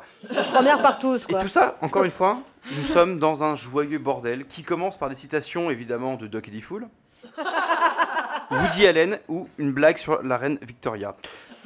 Victoria? Voilà, qui Oh, dit, qui temps, dit euh, penser à l'Angleterre et faire serrer les, les yeux. Enfin bref, c'est des immenses blagues. Il n'y a aucune chance que ces citations existent. Je pense même que tous les témoignages et tous les faits qui sont dans ce bouquin n'existent pas. Parce que dans les rêves nécessaires, on peut vraiment en citer énormément. Parce qu'évidemment, Wikipédia, Doctissimo, quelques sites glanés dont les titres obscurs ne parleront à personne, mais aussi comme les gens disent ou les scientifiques disent. Et mon préféré, c'est en parlant d'un chapitre sur le fait de faire l'amour à côté de ses parents. Quand je dis à côté de ses parents, dans la même maison, où là sont ses parents, c'est-à-dire tu es dans ta chambre d'adolescent- tranquille avec ton plus et tes parents sont dans le garage en train de bricoler ou dans la cuisine en train de cuisiner. Elle dit que tous les spécialistes sont d'accord pour parler de climat incestueux. Alors que, alors que, attention, attention, Wow. que page 74, elle propose de penser à votre mère pour retenir l'éjaculation. Oh my god Maman, je suis désolée pour ça. Oh, mais vous savez, Marlène Schiappa, c'est une petite rigolote. Et surtout, c'est une jeune, puisqu'elle veut parler aux jeunes. Vous vous rendez compte, c'est elle. Elle parlait des jeunes. Alors, du coup, elle ponctue sa prose de mytho.com, spliff. Eh, passe le ouinge, il y a du monde sur la corde à linge. Merci, Marlène. Oh my god Elle dit aussi qu'il faut kiffer grave, qu'il faut n'hésite pas hésiter à surkiffer. Elle donne aussi un avis dans son, hum- dans son humour un peu particulier. Elle donne son avis très tranché sur les vêtements synthétiques et sur la peine de mort qu'elle aimerait rétablir pour les gens qui l'emportent. Mais je suis assez d'accord sur les vêtements synthétiques. Je m'étais noté, il y a quand même des bons conseils. Je me dis que sur un livre qui se prédestine plutôt pour les gens de environ moins de 18 ans, parler de peine de mort, peut-être un- une sorte de blague un peu étrange. Un peu trop, peut-être. Et euh, mais ça, des blagues comme ça, elle en, elle en met beaucoup. Genre, elle dit quelque chose, puis elle dit non, je déconne. oh, merci Marlène. mais un élément très important de, de, de ce livre, c'est les témoignages. Il y a énormément de témoignages. euh, ça va de tout. C'est-à-dire que ça va de 14 à 36 ans, avec des prénoms, avec des gens célèbres. Euh, ma théorie, c'est que c'est beaucoup de gens complètement inventés. Les noms, c'est n'importe quoi. Les âges, c'est très bizarre. Genre, par exemple, 15 ans et demi. Qui dit 15 ans et demi quand on a dépassé 3 ans? Allez, grand maximum. À un enfant, tu peux dire t'as 4 ans et demi. Oui, c'est bien. 15 ans et demi, c'est bizarre. Tu sens bien le délire un peu pédo de la meuf qui fait 15 ans, mais ennemi avec les doigts, tu sais. Presque genre, 16 Je suis presque à 16 Mais les personnages ont évidemment du coup des témoignages qui vont dans tous les sens, qui servent tous les propos, qui disent tout et n'importe quoi. Avec des fois des adjectifs chelous, genre elle parle de la brune Cécilia ou la belle machin. C'est très étrange et surtout des fois, ils ont tous les métiers du monde. Il y a des lycéens, des actrices X. On a l'impression qu'elle a fait une vraie étude sociologique, mais à chaque fois évidemment il y a une phrase à peu près par personne, voire des fois même une demi-phrase. Elle parle aussi des fois de personnes euh, bien réelles, mais du coup au milieu de paragraphes qui n'ont rien à voir, comme par exemple la première fois d'Angelina Jolie, étrange à mettre dans un livre où elle parle de scarification et que c'est comme ça qu'elle a réussi à kiffer sa première fois. Encore Ouais. des conseils pour les jeunes qu'on pourrait recommander d'un co- d'un point de vue d'un corps médical. Par exemple, elle dit que pour les, tout ce qui était lubrifiant, on pouvait utiliser la vaseline. Non, non, on n'utilise pas la vaseline dans les rapports sexuels, s'il vous plaît. Il y a des, très bons, euh, il y a des très bons lubrifiants qui, à sont, fait. qui sont exactement au même prix que de la vaseline. Mais elle dit que, évidemment, on peut plus. utiliser du beurre et l'huile d'olive comme dans Un dernier tango à Paris. Dans les références cinématographiques douteuses, on y reviendra aussi un petit peu. Mais pour rester dans le corps médical, nous avons la célèbre docteur Lévy qui revient ponctuer régulièrement le livre en disant. euh, bah, en somme toute, un peu presque un- n'importe quel médecin généraliste vous dirait, genre, bah, il faudrait se faire dépister, ou mettez des préservatifs, ou bah, vous savez, euh, bon, bah, c'est un peu comme ça, euh, les, les, les, sous-vêtements en coton, c'est mieux pour aérer et éviter les cystites. En vrai, je pense que Marlène est allée profiter d'une expérience gynécologique euh, à peu près régulière, quoi. pose Comme chez coiffeur, hein. Voilà, de la pose d'un stérilet, et de euh, en profiter pour demander à son docteur Lévy Dis donc, euh, je me pose une question ou deux, est-ce que vous pouvez pas me répondre? J'imagine trop Marlène pendant son truc, les jambes écartées, tu vois, genre. Et sinon, les vêtements synthétiques, vous en pensez quoi, docteur Peine de mort. Et là, tu sais, en train de noter peine de mort. Ouais, effectivement, ouais. C'est très compliqué de, de trouver un fil rouge pour parler de ce livre, parce que le livre étant dans un immense bordel, euh, bah, on retrouve par exemple de la pub, parce que Marlène fait de la pub, elle recommande des livres, des films. Bon, dans les films qu'elle recommande, évidemment, on retrouve euh, bah, euh, des, des films qui sont, comment dire, euh, sulfureux, euh, Polanski, Noces Blanches, Le Dernier Tango à Paris. Mais Polanski, en plus, on pouvait se dire, Ah, on est en 2015, peut-être que c'était pas On aussi pas médiatisé. Non, non, mais elle en parle dans, elle en parle trois chapitres plus tard en disant, euh, est-ce qu'on peut vraiment parler de consentement quand on est mineur et qu'on accepte une sodomie de Polanski? Euh, Des La drôles de conseils. hein. Mais vous, vous inquiétez pas, elle propose aussi de préparer son corps avec un programme à, 5 jou- à 25 jours en avance avant le fameux jour J, si vous l'organisez. Massage, hammam, natation, aquacycling et fitboxing. Écoutez, si vous avez besoin d'idées, je pense que Marlène Schiappa a tapé dans Google comment prendre soin de son corps. Ce qui est marrant, c'est que justement, elle dit de pas trop se stresser par rapport à la première fois, mais qu'elle te met quand même un- une, une putain de deadline à, moins, à J-25. J tu vois. 25 quoi. Et t'es là, genre, ok, c'est bon, je suis à moins 23. Qu'est-ce que c'est cette... ces massages pour m'habituer au fait que. Parce qu'en soi, je ne trouve que c'est pas un si mauvais conseil. Je m'étais noté deux bons conseils c'est les vêtements synthétiques et le fait de se faire toucher un petit peu avant sa première fois, histoire de. Bon, on Bah. est habitué. Je voulais en venir plus tard, mais c'est vrai qu'en fait, mine de rien, il y a quand même dans tout ce dégueulis de, de, de textes qui ne veut rien dire et de chapitres qui n'ont ni queue ni tête, il y a quand même quelques conseils, parce qu'on ne pouvait pas évidemment donner autant d'informations sans à des moments tirer un peu juste. Autant de mots. Il y a des euh, sujets, voilà, il y a- moins qui touchent. Tout à fait, il y a des sujets sur, effectivement, sur les premiers rapports sexuels que je trouve pas déconnants, qu'on peut mettre, euh, mais par contre, qui côtoient bah, des sujets qui n'ont rien à voir, comme évidemment euh, la sodomie dans le, ou le fétichisme des pieds qui arrive très très vite et qui d'ailleurs, elle en profite pour dire que si les hommes sont fétichistes des pieds, c'est peut-être parce qu'ils refoulent leur homosexualité. Même pas, excusez-moi, je retire le peut-être, c'est parce qu'ils refoulent. Elle dit ça avec un argument massu, référence nécessaire à rajouter s'il vous plaît. Ça me rappelle beaucoup ce qu'elle dit justement, parce qu'elle elle utilise Freud, mais alors comme la carte Joker. Ah bah Freud l'a dit, et les meufs. Comme quoi Oui, on, bah, on retrouve souvent ça, parce que j'ai- d'où le fait que les références sont quand même nécessaires tout le long du, du livre. Parce qu'elle va dans toutes les directions. Dans Disney, elle considère que le tapis, c'est et que Le tapis d'Aladin le tapis d'Aladin, c'est une image euh, sexuelle. Enfin bref, c'est assez délirant. Mais On va savoir euh, le ouais, tapis c'est- est... Non. est une image sexuelle, tu vois. parce que ça représente la couche conjugale. Marlène Oh. Schiappa et ses fantasmes avec question, les Augustin. hommes arabes. S'adresse à la première fois des femmes ou la première fois en général? Alors, justement, elle s'adresse à la première fois à tout le monde. Le livre se veut quand même dans une démarche, je pense, un peu pédagogique, de parler à tout le monde. Et elle essaye vraiment beaucoup. Je dis qu'elle essaye beaucoup parce qu'on sent quand même que bah, elle parle un petit peu plus aux femmes qu'aux hommes, mais elle passe son temps à essayer. Mais c'est pour ça que c'est assez, assez compliqué, c'est qu'elle passe son temps à tout désamorcer. Elle dit Vous pouvez faire ça, mais vous pouvez fa- faire ça. Vous pouvez commencer votre première fois par une sodomie. Si c'est votre kiff, pourquoi pas, mais c'est quand même bizarre. Et en fait, bah, elle a le cul entre deux chaises. Elle a l'impression qu'elle veut donner des, euh, des, des conseils, elle veut donner une expertise, et au final, bah, on dirait juste votre tata un peu gênante, qui a un peu bu du chardonnay, et qui commence à. et qui, et- et qui part dans une direction idiote, puis qui se rend compte qu'elle est, un, elle est un peu loin, sans fondement, qui dit Après tout, tu fais bien ce que tu veux. Tu sais, après qu'elle ait dit tout son truc hyper euh, comme ça, et tout. Oh, après tout, écoute. euh, Pour revenir sur le PMU, elle a quand même quelque chose, des fois un peu étrange, où elle aborde des sujets intenses, comme par exemple, est-ce qu'on peut considérer qu'un viol est une première fois? Un sujet grave, Ah, wow. intense, mais qui, Wow, je trouve, dans son traitement, est plutôt intéressant et pas trop déconnant. Cependant, beaucoup plus longtemps plus tard, elle va dire non, non, mais du coup, lui, son, sa première fois, c'était un viol, du coup, elle a dû se reconstruire autrement. euh, Du coup, en fait, ouais. elle passe son temps à Mm. désamorcer, même quand elle a une bonne piste. Ce qui est ma théorie, c'est qu'en fait, elle n'a pas écrit le bouquin. Elle est allée sur Internet, elle a tapé première fois, elle a, pris, elle a fait une sorte de compilation de tout ce qu'elle a pu trouver, Mm. dans tous les sens, le bon comme le moins bon, au point où, vraiment, il y a un ar- quand elle donne des conseils, elle parle du revenge porn, un sujet aussi intéressant pour une première fois, pour mettre en garde les gens sur le fait ça peut être rigolo et excitant de vous filmer, mais faites attention. Mais elle dit attention, vous êtes quoi si vous êtes victime de revenge porn?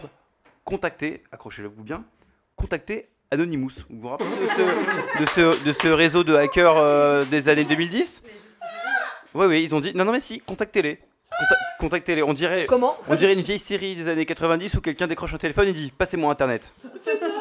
Internet Mais, encore une fois, pour revenir, et je pense que la théorie de Thibaut qui dit que c'est très autobiographique, il y a trop, de- il y a trop d'éléments euh, précis qui laissent penser que c'est pas normal de penser à ça. Le fait du pote qui débarque, le fait que le fétichisme des pieds arrive vraiment au bout du premier paragraphe.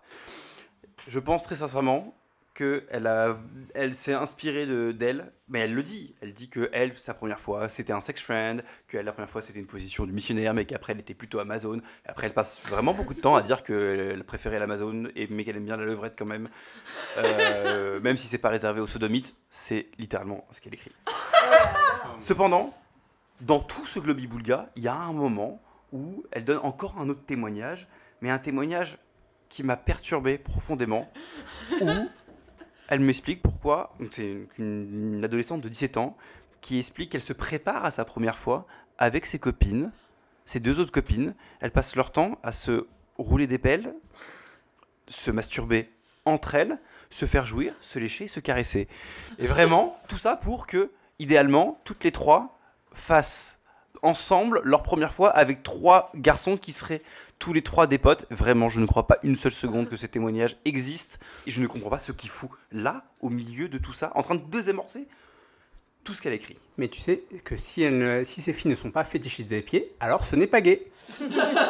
C'est terrible. J'aimerais. le- le-. Cela dit, maintenant, malgré les quelques qualités, les quelques conseils que donne le livre, il y a quand même bon, des écartades euh, racistes, euh, homophobes et transsexuelles, évidemment, parce que elle a fait une petite liste qu'elle a voulu, je pense, rigolote, mais comme on sait que son humour est un peu compliqué, elle a fait deux tops. Un top 12, des répliques pour stopper les relous. Donc évidemment, euh, je vous laisse deviner toutes les dérives possibles, transphobes, homophobes Ah, mais oui et sexiste. Euh, mais mon préféré, et c'est l'extrait que j'aimerais un moment vous lire, qui sont les 18 phrases à ne pas dire après l'amour. C'est l'œuvre de fiction la plus drôle que j'ai vue de ma vie, parce que dans aucune réalité, un être humain à peu près doué sort ces phrases-là. Moi, j'ai noté. Alors, et ça, je- j'en ai déjà parlé avec, euh, avec Bull et, et, et Thibaut, mais du coup, euh, toi, euh, Augustin, ce sera ta première. Mais moi, j'ai vraiment tiqué sur le terme démouillé. J'ai vraiment la vision. Le parallèle parfait de débander. Voilà, c'est ça. Et elle, elle, elle dit dans le texte débandé et démouillé. Et là, j'étais toute seule chez moi dans mon petit appart parisien dans le 18e. La tristesse ultime. Il y avait les craqueux derrière qui étaient en train de se faire un putain de rail, d'accord? Eux, ils appréciaient leur vie. Et moi, j'étais en train de lire Marlène Schiappa et je lis débandé et démouillé. Et là, j'ai eu la vision de Moïse qui, qui retire les os. Et j'aimerais bien savoir si nous aussi, les femmes, on est capable de faire ça. Est-ce que tu as essayé du coup euh, Ben, j'ai de de démouiller. rapport depuis le temps. Écoute, euh, la, la solitude sexuelle, ça touche aussi les femmes, d'accord les Mais femmes, là, je je- me suis dit, mais c'est pas possible, Marlène. Est-ce que tu as toi-même aussi peu de connaissance de ton corps que tu écris ça? Et je me dis, à qui est destiné finalement ce terme? À qui est destiné finalement ce bouquin? Et moi, j'avais presque plus l'impression qu'il qu'il était envers les mecs, quelque part. Alors, on va pas. Je, je sais pas, est-ce que ta, ta, ta, ta, ta, ta citation implique une adresse Alors, postale? une adresse postale. Euh... bah non, Ah mais moi justement, c'est les trucs à ne pas dire après l'amour D'accord. qui me fait, contre- qui me fait hurler de rire. Alors moi, je, je vais quand même vous citer, c'est pas une citation et c'est pas du tout pour, euh, pour euh, hijack euh, notre bon Augustin, mais elle nous écrit « Ne vous inquiétez pas, les vierges de 41 ans sont rarissimes et ils ne lisent pas la collection Osée. Donc, nous vous le promettons, vous aurez perdu votre virginité bien avant vos 40 ans. Si ce n'est pas le cas, venez nous voir à la librairie La Musardine, rue du Chemin Vert, 75011 Paris, et demandez Marie.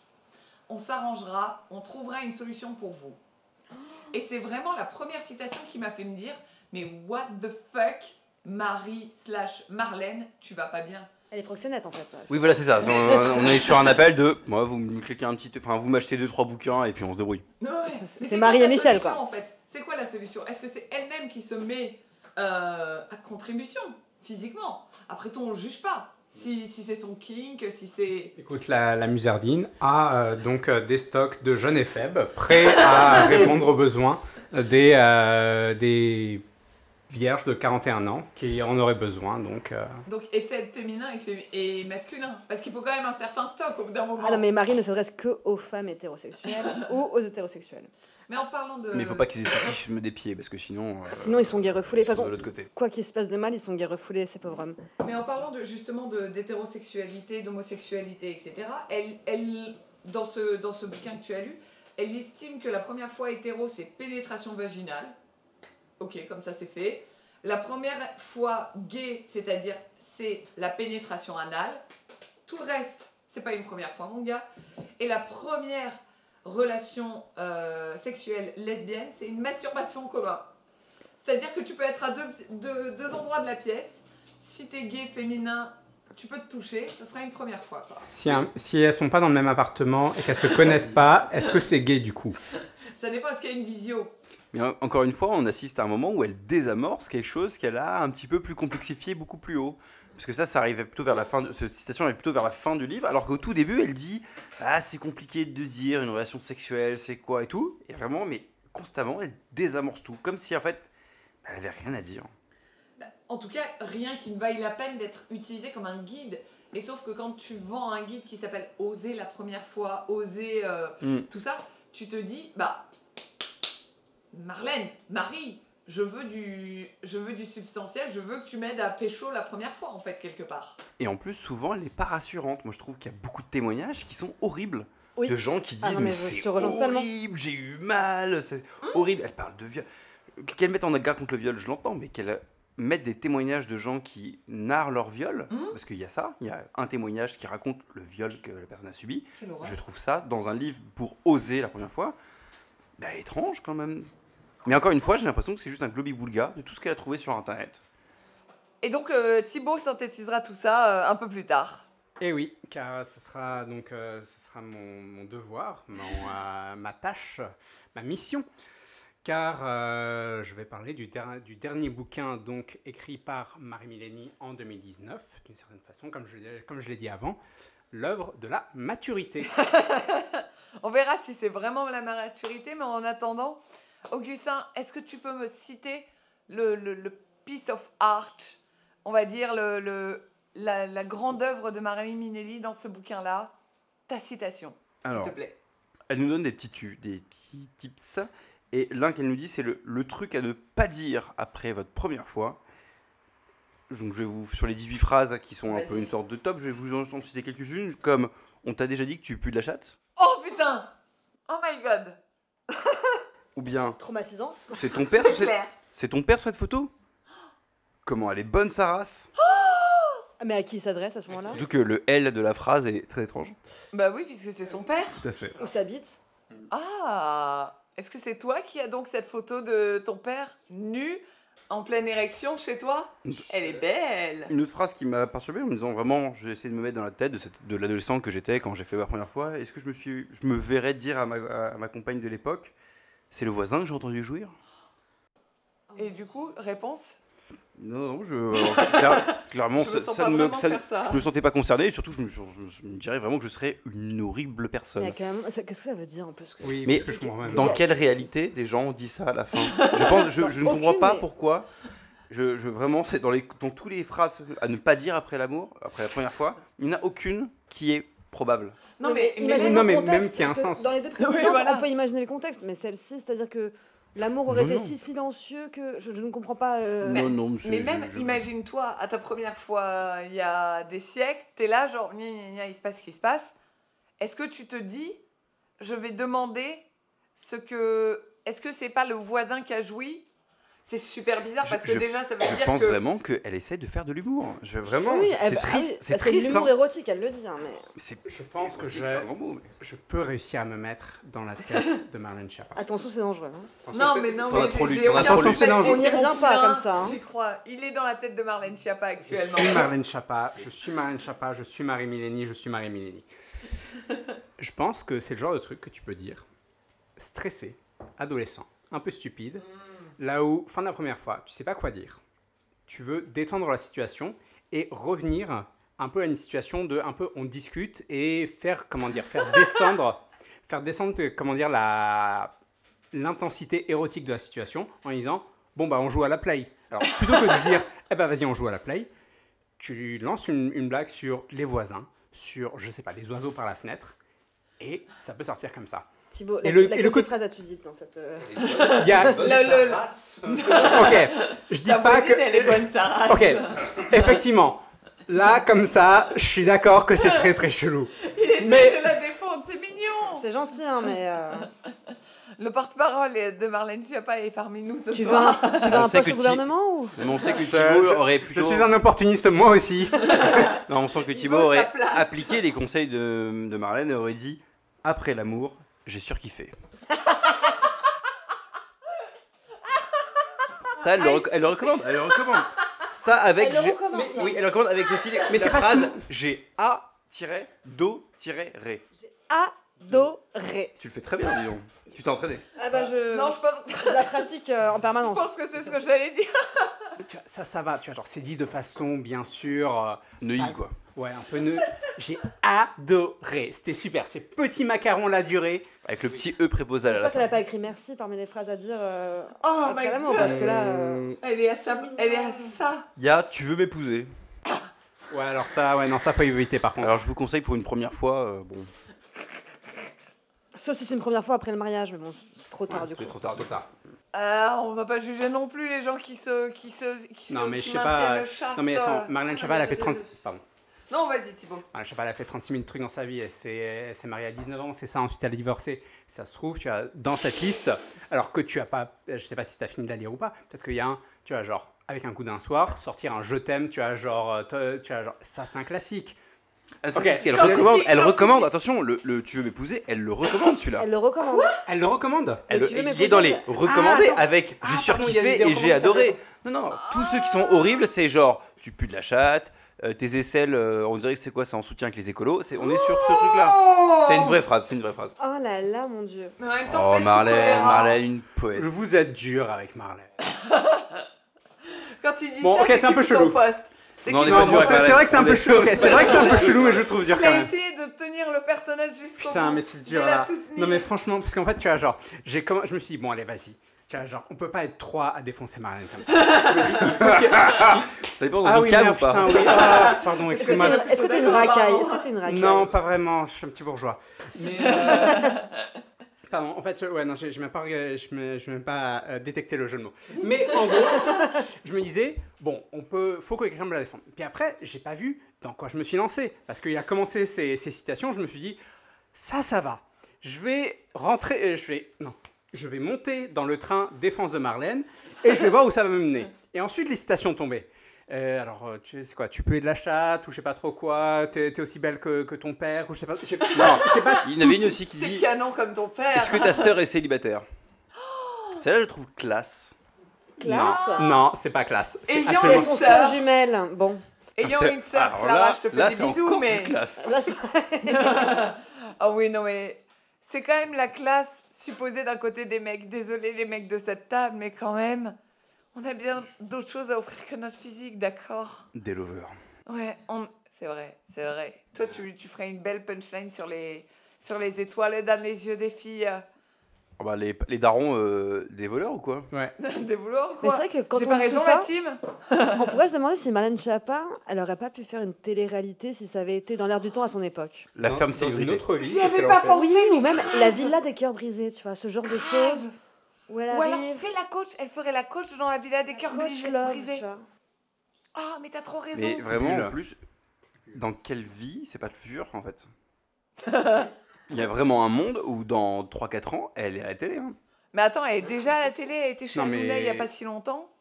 Elle a fait son émission en collaboration avec Hanouna, euh, machin, prime time, mes couilles, tout ça.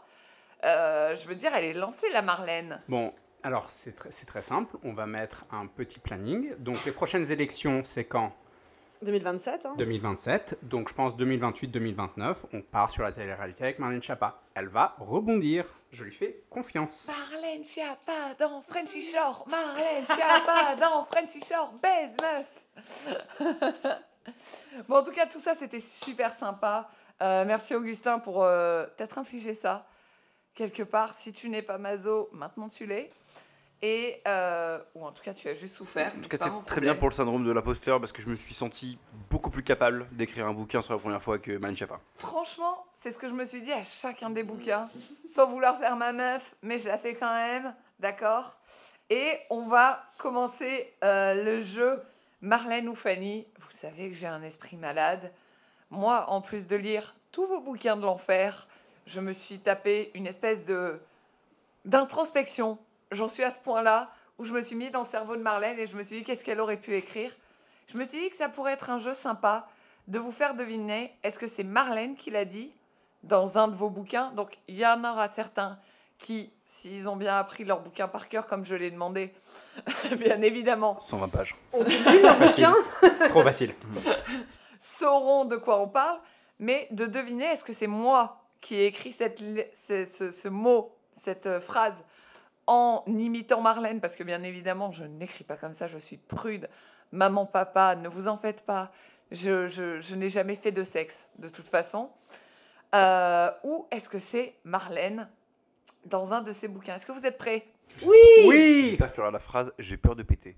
Franchement, non, mais... Parce qu'elle m'a beaucoup fait rire. J'aurais pu, et vous allez me dire si c'est pire ou si c'est mieux. Mais en tout cas, on n'a pas encore de générique, donc... Marlène Fanny Le jeu. Le jeu. Fanny. Le jeu. Est-ce que c'est Marlène? Est-ce que c'est Fanny? -ce que Fanny? Personne ne sait. Voilà. Alors, vous êtes prêts? J'adore les jeux. Ouais. Alors, première phrase. On a toute une catégorie de porno préférés. Perso, j'ai une collection de entière de gangbang interracial dans mon disque dur. Est-ce que c'est Fanny ou est-ce que c'est Marlène? Moi, je pense que c'est trop explicite, même pour Fanny, Marlène. C'est Je C'est pense que c'est trop, Fanny. C'est Fanny. c'est trop la réalité pour que ce soit vraiment Marlène. Je pense qu'elle elle ne genre, accepterait pas, genre consciemment, que c'est ce qu'elle pense. Elle n'est pas encore aussi assumée finalement, En fait, notre Marlène. Hein. Gangbang, elle pourrait. Gangbang, elle adore. Elle pourrait, Dans les mais caves. elle dirait pas interracial. Ouais. Elle dirait avec Autre des chose. arabes. Avec des racailles. Des racailles. Elle dirait des Elle racailles. dirait jamais à racaille, elle dirait, à- Je pense. elle dirait jamais arabe, elle dirait racaille. Moi, je dis Fanny. Je dis Fanny aussi. Eh ben vous avez, vous marquez tous un point. Tu nous, tu nous notes ça, Thibaut Je vous note ça. C'est bien effectivement moi, et je veux quand même préciser que toutes ces phrases ne sont pas de moi hors contexte. hein. C'est moi imitant Marlène. hein. Oui, oui. Oh, faut. Bien sûr. On avait compris. Très bizarre, non Disons, étrange. Euh, nous, les, fi- nous, les filles, on aimerait bien un homme capable de nous chanter du rock voisine et de nous retourner comme une complète œuf, fromage, jambon. Ah, ça, c'est Marie. Ça, ça sonne comme Marlène. Un petit hommage à la Bretagne au passage. Ouais. Et toi, Augustin? Hmm. J'ai envie de dire que c'est Marlène Schiappa, mais justement, j'ai trop l'impression que c'est Marlène Schiappa, du coup, je vais dire que c'est Fanny quand même. Eh ben, je crois que Augustin a marqué un point parce que c'était Oh. bien Ah. moi. Bravo. Allez, les rock voisines qui ont envie qu'on nous chante du rock voisine. Voilà, c'est un peu Ouais, ça. ouais. Je me suis dit, que je me ferais peut-être Bah, je sais Rock pas, Voisine. il y avait une voisin, référence, Tu euh, de la Bretagne en même temps. Bon. Retourner comme une crêpe, oui, ça c'est possible. Mais rock voisine, ça m'a paru bizarre. Fanny, faut que tu trouves un pseudo aussi. euh. Bah ouais, je, je pense que même je dois trouver un docteur, voire même un psychiatre en fait, Mm. à ce niveau-là. 12. C'est le nombre de potes de mon mec à qui je boufferais bien le gland. Et vous? Bon, bah, ça, c'est Marie. Par euh, probabilité, et puis puisque les potes des mecs, déjà, il y a les fantasmes monsieur, et j'avoue que c'est dans mon bouquin, donc. euh, Engraine pas les autres Ouais, ouais, je dirais- je que c'est- je je Marie pour de vrai parce que Ouais. il y a le côté un peu cru qui fait genre, Ah, vous avez vu, je fais de l'humour. Non, tu Ouais, es et juste vous avez vulgaire vu, je- j'ose dire les mots gland. Gland, ouais. et bouffé. Et Je bouffé. pense que je pense qu'elle a eu un petit frisson quand elle l'a dit, mais effectivement, c'est bien Marlène. Et c'est Marlène dans Les filles bien n'avalent pas. Excusez-moi pour le spoil. hein. Non, non, t'inquiète, tu l'as pas Non, dit. mais. euh, Euh, Son comment mari a dû adorer lire cette phrase. Ah, Je pense Ouais. aussi. Comme le dit Freud, donc euh, nouvelle euh, citation. Comme le dit Freud, tous les hommes sont, sont des gays refoulés, sauf lui. Sauf Freud. Sauf Freud. Donc, Freud dirait qu'il n'est pas gay. Non, Moi, je ça sonne trop comme du Fanny. bullshit, Fanny. Je dis Fanny parce que C'est vraiment drôle. elle alors l'aurait préparé dans l'émission parce qu'elle a dit deux fois, genre elle a un peu deux fois fait des apartés sur Freud, donc moi je dis Fanny. Ouais, je dis Fanny aussi. Moi aussi, je dis Fanny parce que finalement, ça reste marrant là où Marlène. euh, bon, bah, Et vous gagnez tous un point. Vas-y, c'est bon, je suis trop repérable. Ce qui, quelque part, me rassure un petit peu sur ma capacité à être différente de Marlène Schiappa, mais qui, quand même, me pose un peu problème sur ma capacité à être très facilement. Après, pour moi, Marlène, c'est un modèle. hein. Sans elle, j'aurais pas pu euh, Être être, la femme. femme. accomplie que je suis. Merci, Et- Marlène. Et tu n'avalerais pas aujourd'hui, donc, quelque part. C'est l'antibule. euh, C'est l'antibule. J'espère qu'il t'en reste mille. Il m'en reste 1000. Euh, alors, qui n'a jamais rêvé de se faire culbuter à la créole sur le parking du Aldi d'Aubervilliers? Non, c'est trop. Oh, j'aimerais tellement qu'elle soit vraie celle-là. Non, mais t'as tout, mis. Oh. Il y, a- il y a tous les éléments, Ah ouais, c'est- trop riche. Bingo, c'est le bingo. Mais en fait, c'est juste le problème, c'est que c'est trop riche. Je, je peux juste vous dire un, un petit, un petit indice qui me laisse me dire que c'est peut-être Fanny plutôt que Marlène. Ah, C'est que Aldi est arrivé en France tardivement. Oh. Et donc, au vu de ce fait économique qui peut être attesté par euh, Piketty, hein, on l'appellera, Elle aurait dit avoir elle aurait, elle aurait dit ED sur le parking du ED. le roi Merlin à la limite, oui, Du Lidl Ouais. du Lidl. Je, je crains que cet indice me fasse dire euh, que c'est notre cher. euh, Mais ce que je trouve bien, c'est que tu le partages avec tout le monde pour pas gagner de points. Mais- Et. Ah merde, Bah ouais, non mais c'est beau. Non, non, mais c'est beau le communisme. moi je suis comme ça, moi je donne tout, je donne tout. Ouais, on Donc, va, vous on va tous gagner ensemble. Allez. Fanny. Fanny. Mais bien, évidemment que c'est moi, mais bien évidemment. Et T'aurais dû choisir le Lidl. Le mais, mais oui, mais c'est ce que je me suis dit, mais le- l'Aldi, il me Non, parle. t'aurais dit Carouf, alors là j'aurais eu un doute. Oh, oh ouais, Carouf, peut-être que j'aurais hésité. Mais en fait, à la créole, ça veut rien dire. À la créole, c'est dire quoi la créole? Je sais pas. Là, pour moi, je sais pas, il y a un, Ah, petit rougail saucisse quelque part. Il y a du cassave, on sait Saucisse, pas. ça marche. Hein, Plutôt euh. chien. enfin, je- Euh, parfois, je me couchais dans le lit de mon vice-consul de Marie, pensant à Mouloud. Ah, Mouloud, son parfum Scorpio qui pique le nez. Et son braquemar moulé dans un boxer gun. Ça, ça pourrait être Marlène, ça pourrait être Fanny, c'est trop. Alors moi, je. Oh là là. euh, je, dis- je dis pas pourquoi, mais je dis Fanny. Ah bah non, mais chacun, chacun explique ses thèses là. On est... Ouais, mais juste que j'ai que un point d'avance. Bon, euh, il dirait Fanny, est-ce qu'il nous endurait en erreur? Moi, je pense Fanny aussi. de perdre un point. Moi, c'est Mouloud qui me gêne parce que Ouais. Marlène, elle aime bien Racaille, elle aime bien Karim, elle aime bien Ouais. J- euh, Jalil Jalil. Jalil. Ex- Ouais. Expert S, euh, sexe, mensonge et banlieue chaude, c'est Jalil, non, dedans? Ouais, c'est pas Mouloud. C'est pas Mouloud. Donc c'est pour ça Mouloud, c'est trop prolo pour Marlène. Désolée pour les Moulouds. hein. Euh, C'est vrai que Jalil, c'est le rebeu, mais un peu... Il a un euh, côté prince ça- d'Orient, tu vois. Ouais, c'est un peu plus, c'est un peu plus joli comme, euh, comme nom. Euh, je, dirais euh, également euh, notre chère Fanny Bershka, je sais pas. Fanny Bershka, allez, c'est moi, c'est Fanny Bershka. Effectivement, c'était moi. Je suis désolée. Mais ça, écoutez, comme je, disais avant le podcast, parce qu'il se passe beaucoup de choses avant le podcast, mais je leur disais que j'avais fait ces lettres, ces, ces, citations, et qu'après, j'étais partie prendre une douche, comme chaque être normal, après avoir lu beaucoup de Marlène Schiappa, a besoin de prendre une douche pour se laver de tout ce qui se passe. Et je continuais à avoir des phrases comme ça qui venaient. Et j'étais là, genre, j'espère que ça va s'arrêter à un moment quand même. Parce que je veux dire, à un moment, j'ai des rendez-vous pro. C'est la schizophrénie, hein. quand Marlène Chapa te parle, euh, c'est... En même temps, est-ce que tu préfères un craqueux ou Marlène Schiappa qui, comme deuxième personnalité? Craqueux. Ouais, Craqueux, bah, heureusement, Je- c'est je- celui que j'ai. Ensuite, après la pipe, il me dit merci maman. Ah là, il est bien Allez, celui-là. ça- Celui-là, il est bien là. ça, Celui-là, il est bien. J'aime pas, bien mais- celui-là. Juste, j'ai envie que ce soit Marlène Schiappa. Donc je vais dire Marlène Schiappa. J'ai aucune raison de penser que c'est le cas.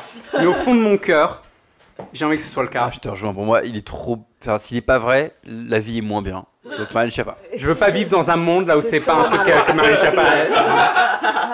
C'est sûrement Marlène et parce que j'ai beaucoup trop euh, d'estime pour euh, notre Fanny. C'est effectivement Marlène qui a dit ça. Mais tu sais quoi, le contexte? On peut avoir le contexte de ça? La phrase d'avant. Mais devine, devine quoi? C'était dans Les filles bien. C'est pour ça que ça me disait quelque chose Ouais, aussi. hein. Et c'était une des, une des. Elle fait des tableaux à un moment de euh, est-ce que qu'est-ce qu'il dit, qu'est-ce que ça veut dire, etc. Mm. Et c'était dans un de ces tableaux et je me suis dit celle-là pépite, il faut que je la garde parce qu'elle m'a mis, euh, elle m'a mis très mal à l'aise. Mais merci maman, mais enfin, je veux dire, à quel moment, euh, enfin vous, enfin même moi, je dirais merci papa J'imagine si t'as des enfants et après t'appelles ta femme non, maman non. devant tes enfants, puis après tu dis j'en sais rien. Non, Ça sonne comme un truc de vieux, je vais être tout à fait honnête. Ça sonne comme un truc genre. Non, euh, Il y a trop. Genre, Chirac, Chirac. Chirac et, ouais, Chirac et Bernadette. Il y a trop de gens qui appellent leur conjoint papa et maman au sens érotique du terme. Est-ce qu'ils ont un enfant Ah bon? Ah oui, c'est vrai que les, Ah non, les Américains un- ils font ça. Genre avec leur terme, leur daddy ou je sais Call pas quoi. daddy. Ouais. Ah, sérieux, ouais. Ouais, c'est vrai, mais on fait pas trop ça. en- Oui, mais Ça existe. les- Heureusement. Ça existe. Ouais. Hein Et Ça existe. Genre, mais du coup, ils disent quoi, papa? Oui. Mais c'est quoi que les pères et mères doivent faire Du coup, après, tu fais ne m'appelle plus jamais comme ça. Bah nous on s'appelle cousin ou frère. Frère. même Eh, quand frérot. tu couches. Merci frère. Pour Merci, ce frère, pour cet cuni orgasme. de l'atomique. Voilà, il était trop bon. Non, par m'as contre cet bien accent cassé on les peut petites retirer. pattes arrière. Ouais, je mais suis oui, oui. désolée encore une fois. Non, mais je suis encore dans Marlène. Non, non, c'est Tu vrai, on vois. adore Marlène. on adore Voilà, Marlène. je, Mais- je suis encore dans T'inquiète, Marlène. Fanny, on va faire un exorcisme juste après ce podcast. Après, Tout va bien se passer. On, on va lire Simone hein, de Beauvoir. Ouais, on va- je, j'en J'espère que le besoin. niveau va continuer à monter parce que là, celle-là, elle était vraiment bien. Ben, là, j'en ai une excellente. Je vous dis pas qui c'est. Il appuyait à côté, plus exactement derrière. Je crois qu'il a confondu mon clitoris et une hémorroïde. Je n'ai pas osé lui dire. J'ai fait comme si. Est-ce qu'on dit pas un hémorroïde? Attends. Oh, bah attends. Ouais, elle, est- niveau- elle elle niveau elle est plus à ça près. hein. je sais pas, Elle est- pas à ça près, hein, t'inquiète.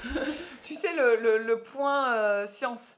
Alors, excusez-moi, on dit Elle est un bien, là. hémorroïde. Le point Académie Elle est- elle est française. très bien. Elle est très bien. C'est encore une là où j'ai envie que ce soit Marlène, mais elle est peut-être un peu trop. Et, ça, et la face, et surtout maintenant, on va. que- euh, Fanny l'a dit avec beaucoup de fierté. Peut-être euh, de fierté de quelque chose qu'elle a créé ou quelque chose qu'elle a trouvé. Est-ce que tu peux répéter la phrase, s'il te plaît, Bien Fanny sûr, avec toujours ma voix de fierté. Il appuyait à côté, plus exactement derrière. Je crois qu'il a confondu mon clitoris et une hémorroïde. J'ai pas osé lui dire. J'ai fait comme si. Il y a quand même, il y a quand même, il y a quand même presque un mètre 20 entre les deux, quand même. Hein. Oui, puis à côté derrière, c'est pas, c'est comme nord-est. Enfin, c'est Et pas puis moi, c'est surtout une hémorroïde. Oui, qu'on dit un hémorroïde. ouais. Oui, ou un hémorroïde, excusez-moi, Madame Bulle. Ouais, mais il y a un truc, euh, je sais pas, où. Est-ce que l'éditeur La Musardine aurait laissé passer ça? Ah bah, il a laissé passer comme des phrases. Je en pense mode qu'il genre, Vous savez ce qu'il faut pas dire à votre euh, compagne la première fois que vous voulez coucher avec elle? Merci, maman. On t'a déjà dit que tu peux de la chatte? Alors c'est- c'est bon, je pense que c'est Marine Chapa qui a écrit la phrase. Je pense que l'éditeur ne devrait pas rentrer en compte. C'est vrai. Je Je vous pense donne qu'elle a, ce des- conseil elle, quand elle a- même. elle a des parts dans la boîte d'édition. non, je dirais Marlène. Marlène pour moi. J'ai envie de dire Fanny. Moi, je, je me laisse guider par euh, Dr Thibault, je, je dis Fanny aussi. Eh ben encore un point pour Augustin. Qu'est-ce que vous voulez que Oh je dise putain Là, j'ai un peu C'est le dur d'être si bon. Et j'ai vraiment le seum. Je suis très heureuse. J'aimerais qu'on coupe cette scène au montage. Point faible. Parce que j'ai trop la honte. non, j'ai la honte de, de t'avoir donné cette phrase qui ne... Ah non, mais moi je suis. Moi je, reste encore. je l'embrasse 10. avec plaisir. Écoutez cette phrase. Et Marlène, et c'est dans quel bouquin du coup ça? C'est oser l'orgasme féminin. Oh mon dieu, en plus c'est mon bouquin, je suis désolé. Je l'ai lu tellement bien que. Voilà. Et du coup, si ma mémoire est bonne, dernière phrase. Oh non. Ah, mais alors aucune, là- chance, aucune chance de remonter. C'est le pinacle. Est-ce qu'elle peut dire, on peut dire qu'elle vaut 10 points ou quelque chose comme ça? Oui, bah voilà. Alors, Ouais, c'est des phrases de loser, ça. Oh Eh, euh, c'est la golden, c'est là. Non, non, non, non, j'ai Elle deux veut- points d'avance, c'est tout. Elle vaut C'est 69 points C'est plié, c'est plié. Écoutez, écoutez. Alors il s'agit d'une citation. Pourquoi le féminisme est-il l'idiot utile du capitalisme? Ah, politique. Ouais, c'est Trotsky's. Attendez, demande Éric Zemmour. Champion du monde, toute catégorie des questions cons. Éric, mon garçon, viens voir Tata Marie, elle va t'expliquer la vie. Sans aucune hésitation. Je suis un garçon. Et sans hésitation, c'est c'est mal, je sais pas. Pour moi aussi, c'est Marlène, parce que. J'ai envie que ce soit Marlène. Dans, dans Oser la première fois, Michel, euh, elle parle de Michel Simès qui a demandé des trucs à des adolescents en mode Oui, est-ce que éjaculer sur le visage c'est humiliant Ils disent Bah, euh, je sais pas. Michel Simès il fait Bah, si, c'est humiliant. Oui. Et après, elle appelle Michel Simès Mimi. Donc pour moi, c'est mal, je sais pas, qui a, qui a dit, euh, qui a dit mon garçon. Mon, garçon à monsieur. à Je vous la Eric, refais euh, quand même bon. parce que c'est pas tous les jours qu'on a un... Non, mais surtout que. de- Est-ce que, est-ce que le début de la phrase, tu peux la faire avec, non pas la voix de Marine Chapa, mais de Eric Zemmour, s'il te plaît? Ou de Pascal Pro, parce que t'en Alors connais. attends. Pourquoi le féminisme est-il l'idiot utile du capitalisme? Et pourquoi, monsieur Zemmour? Dites-le nous. Champion du monde de toute catégorie de questions cons. Je me le revendique en tant qu'Éric Zemmour. Mon garçon, viens voir Tata Marie, elle va t'expliquer la vie. Ah putain, mais c'est y, tellement a- il y a un- Marlène. il y a une couche sexuelle qui s'est rajoutée sur cette phrase qui la rend encore plus merveilleuse. Mais j'aurais aimé. pas du sexe avec Éric Zemmour? Non. Alors non, Mais mais j'aurais le- aimé un débat Le entre Marlène et Eric. fantasmé de Marie, euh, Marie Minelli, euh, mais fantasmé, hein, pas la vraie. Oui, mais en, vrai, bien sûr, bien sûr. en vrai, ça peut être drôle. Celle mais... qui te dit de te rejoindre euh, Celle au qui me dit, Oh, mon- chemin vert. Bah, elle a un côté Mon mari, maigrel. le hein. vice-consul. Bah ouais, Oui. je suis assez d'accord. Ouais, le, le Donc, vice-consul, pour moi, ça c'est c'est Le- Chiap, le vice- Marine ouais. Chiap. C'est la chiappe. C'est la C'est la chiappe. chiappe, ouais. C'est la chiappe pour moi. C'est la Ouais, je pense à la chiappe. chape aussi. C'est dans, dans mon bouquin un peu, je pense. Eh ben, vous avez tous raison. Et c'est effectivement dans le bouquin de Bulle, euh, les filles bien n'avalent pas. Je crois que c'est fini. Je finis juste tac tac tac tac tac. Moi, que je gagne une, euh, une version euh, dédicacée. Thibaut, maître des chiffres, pouvez-vous nous énoncer le, le- le vainqueur de cette euh, de ce jeu, Marlène ou Fanny? Eh bien, on va commencer comme, euh, comme un quelqu'un de gentil, comme un professeur gentil. On va commencer avec les notes, donc euh, dans l'ordre... euh, Décroissant dé- Ah, croissant Parce qu'on est gentil. t'as raison, t'as raison. Décroissance, c'est quand on est cruel. Croissant, c'est quand on est gentil. Et donc, à égalité parfaite, donc euh, Bubule, Bulle et moi, moi-même, avec euh, 1, 2, 3, 4, 5, 6, 7, 8, 8 points. Bravo, on peut se Bravo à féliciter. Franchement, ça démontre une euh, connaissance de Marie Minelli ou de Fanny, un peu des deux, euh, donc assez fine. Mais nous devons nous incliner, j'en ai bien peur, devant quelqu'un qui a su rentrer dans l'esprit de Marie Minelli, de Marlène Schiappa, qui a peut-être perdu une partie de son identité, de, qui ne sait plus vraiment qui il est. Augustin, donc euh, une victoire euh, très claire avec deux points d'écart, avec 10 points. Merci beaucoup. Augustin, c'est pas le moment de nous dire euh, ton secret, tu fais pas le fils caché de. non, les 40. Soit de moi, soit de Marie Minelli. Elle, elle mais- m'aurait eu très tôt. Vraiment très tôt. Mais en Et tout cas, surtout- un mot pour la victoire. Mais vous me faites penser que j'ai oublié de dire un truc fou Dis. en me disant ça. Elle se cite dans son livre, Elle s'autocite dans Oser pour la première fois. Comment elle fait? Elle se cite elle que dit- Marlène ou de- Marlène Schiappa dit dans le blog Maman Travaille Non, tu déconnes. et elle met un paragraphe. J'ai Mais complètement oublié de vous le dire. ce- C'est sublime. Alors Mais ça, c'est sur l'autopub, elle a refait en 2018, alors elle a écrit un bouquin en tant que ministre, ou voilà, et elle va envoyer à tous les journalistes dont elle a la- le listing son bouquin en disant « Ceci n'est pas une communication politique, n'a pas vocation à avoir une, une valeur publicitaire, mais lisez-le. Puis parlez-en euh, par une Envoyé avec le- la, la petite signature ministre chargé des, des délégués de le- le- C'est une méthode de com qu'elle a dû apprendre euh, parmi ses trois semaines de fac. euh. Je me dis, écoutez, est-ce que ce serait pas le temps de faire une petite pause avant la, la chronique de notre très cher Thibaut? Pour parler de la page Wikipédia de Marlène Schiappa Est-ce que vous savez qu'il y a un drama autour de la page Wikipédia de Marlène Schiappa? Dis-nous tout. Oh, vous ne savez pas, vous avez beaucoup de chance. C'est tout simplement, en fait, Marlène Schiappa et, et donc Marie Minelli, mais on va l'appeler Marlène Schiappa, a eu euh, un petit peu des problèmes à propos de cette page Wikipédia et même de son Twitter. En août 2018, le service Check News du journal Libération, je ne sais pas si vous le lisez de temps en temps, euh, euh, révèle que le compte Twitter de soutien à l'action de Marlène Schiappa, donc qui était à l'époque euh, secrétaire d'État charlé- chargé de l'égalité entre les hommes et les femmes et qui s'appelait donc at avec underscore Marlène, était géré par son conseiller spécial Mathieu Pontécaille, qui était chargé de la stratégie de communication et de la presse. En soi, qu'un ministre ou un, chargé du gouvernement ait une page Wikipédia, c'est un petit peu comme Gabriel Attal qui a sa page avec Gabriel Attal ou alors Gabriel Attal News, qui moi me fait beaucoup rire. Genre, frère, ok, euh, tu fais des trucs importants, mais est-ce qu'on a vraiment besoin de savoir H24 ce que tu fais? Euh, C'est plutôt commun en soi d'avoir ce, genre de page, etc. Mais qui soit géré euh, par ton conseiller spécial proche, relativement un peu spécial. Et en plus de ça, Wikipédia.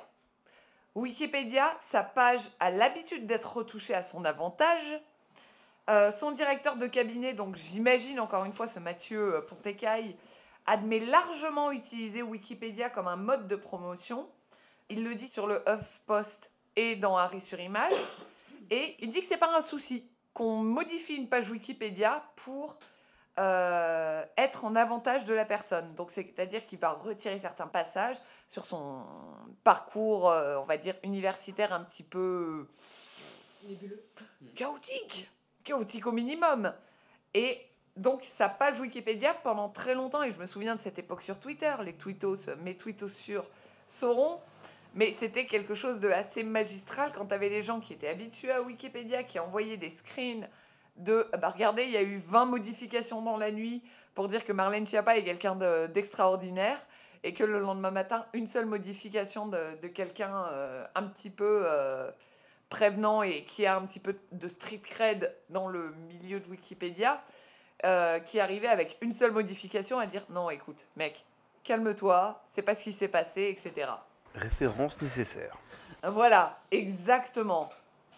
En plus de ça, Marlène Schiappa a eu des problèmes en termes de pratiques managériales rudes, comme on le dit. Donc début décembre 2020, Le Monde publie un portrait de Marlène Schiappa dans lequel sont pointés le caractère explosif de la ministre et l'ambiance désastreuse qui aurait régné au sein de son ancien cabinet. Entre 2017 et 2019, quatre directeurs de cabinet et 13 conseillers se sont succédés. Est-ce que vous imaginez en trois ans?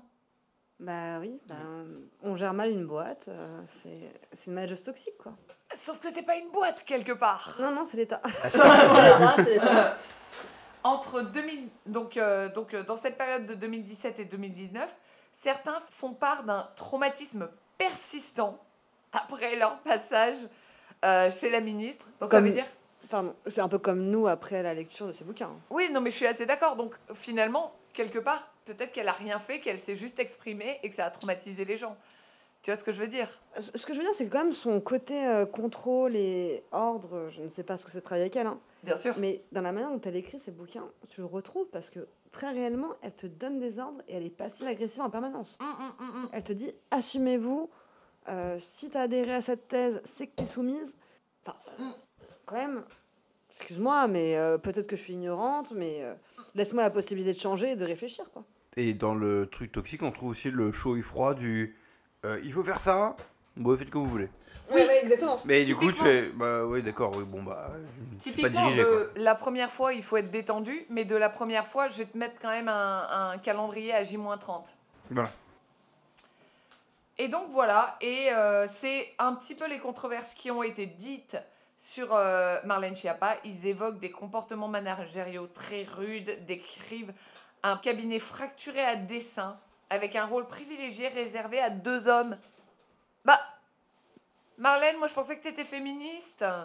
Qu'est-ce qui se passe? Donc ces deux hommes en question seraient son directeur de cabinet adjoint et son conseiller presse à qui il faut obéir sans réserve, toujours verbatim, hein, euh, au détriment des conseillères, et pas des conseillers, mais des conseillères, assignées à un travail de soutien qui deviennent des boucs émissaires quand l'empressement de la ministre n'est pas satisfait.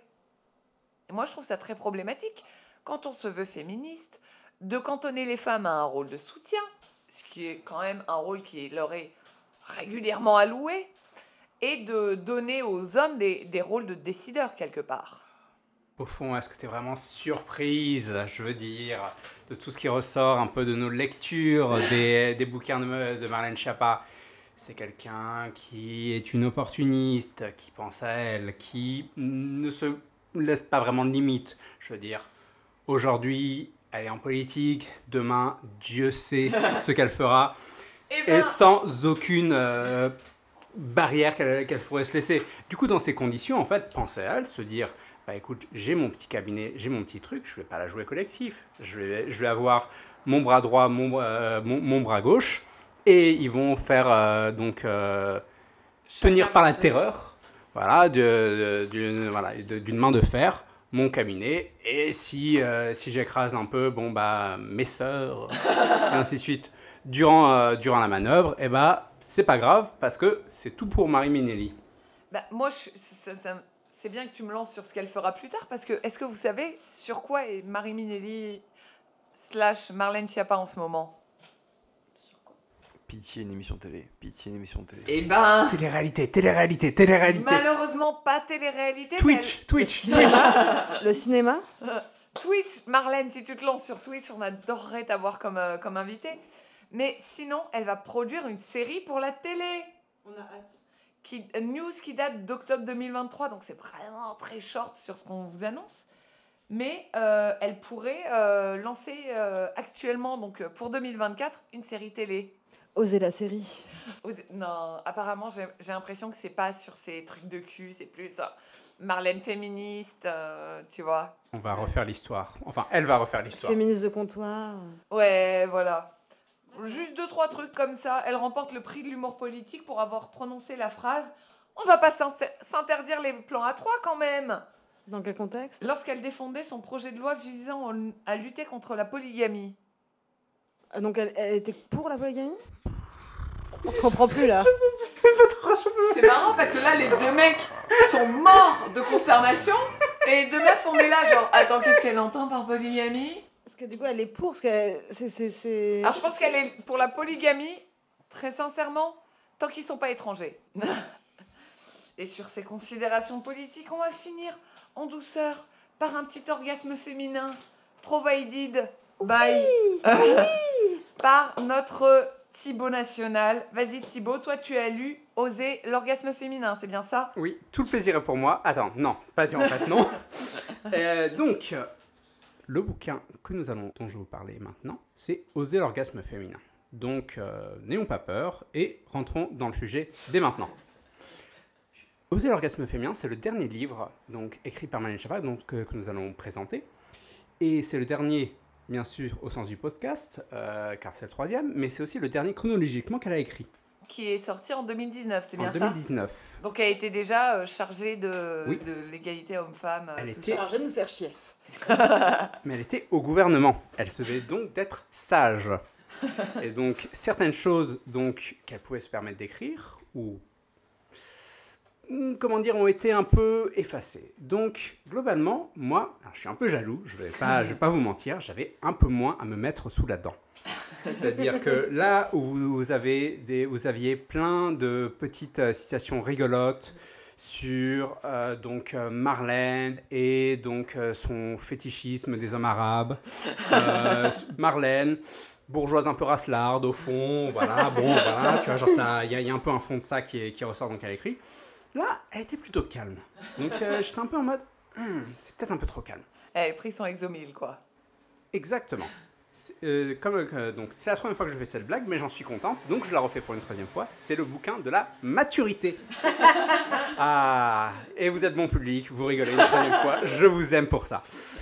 Euh, donc essentiellement, le bouquin, donc ce bouquin, j'ai trouvé, ok, intéressant, c'était peut-être pas un grand thème, mais c'était un bouquin là où en fait Marlène ressort. C'est-à-dire que moi, en lisant ce bouquin, j'avais l'impression qu'elle écrivait ce bouquin pour elle, pour la Marlène du passé. Oh C'est émouvant, n'est-ce pas? Un peu, Alors. ouais.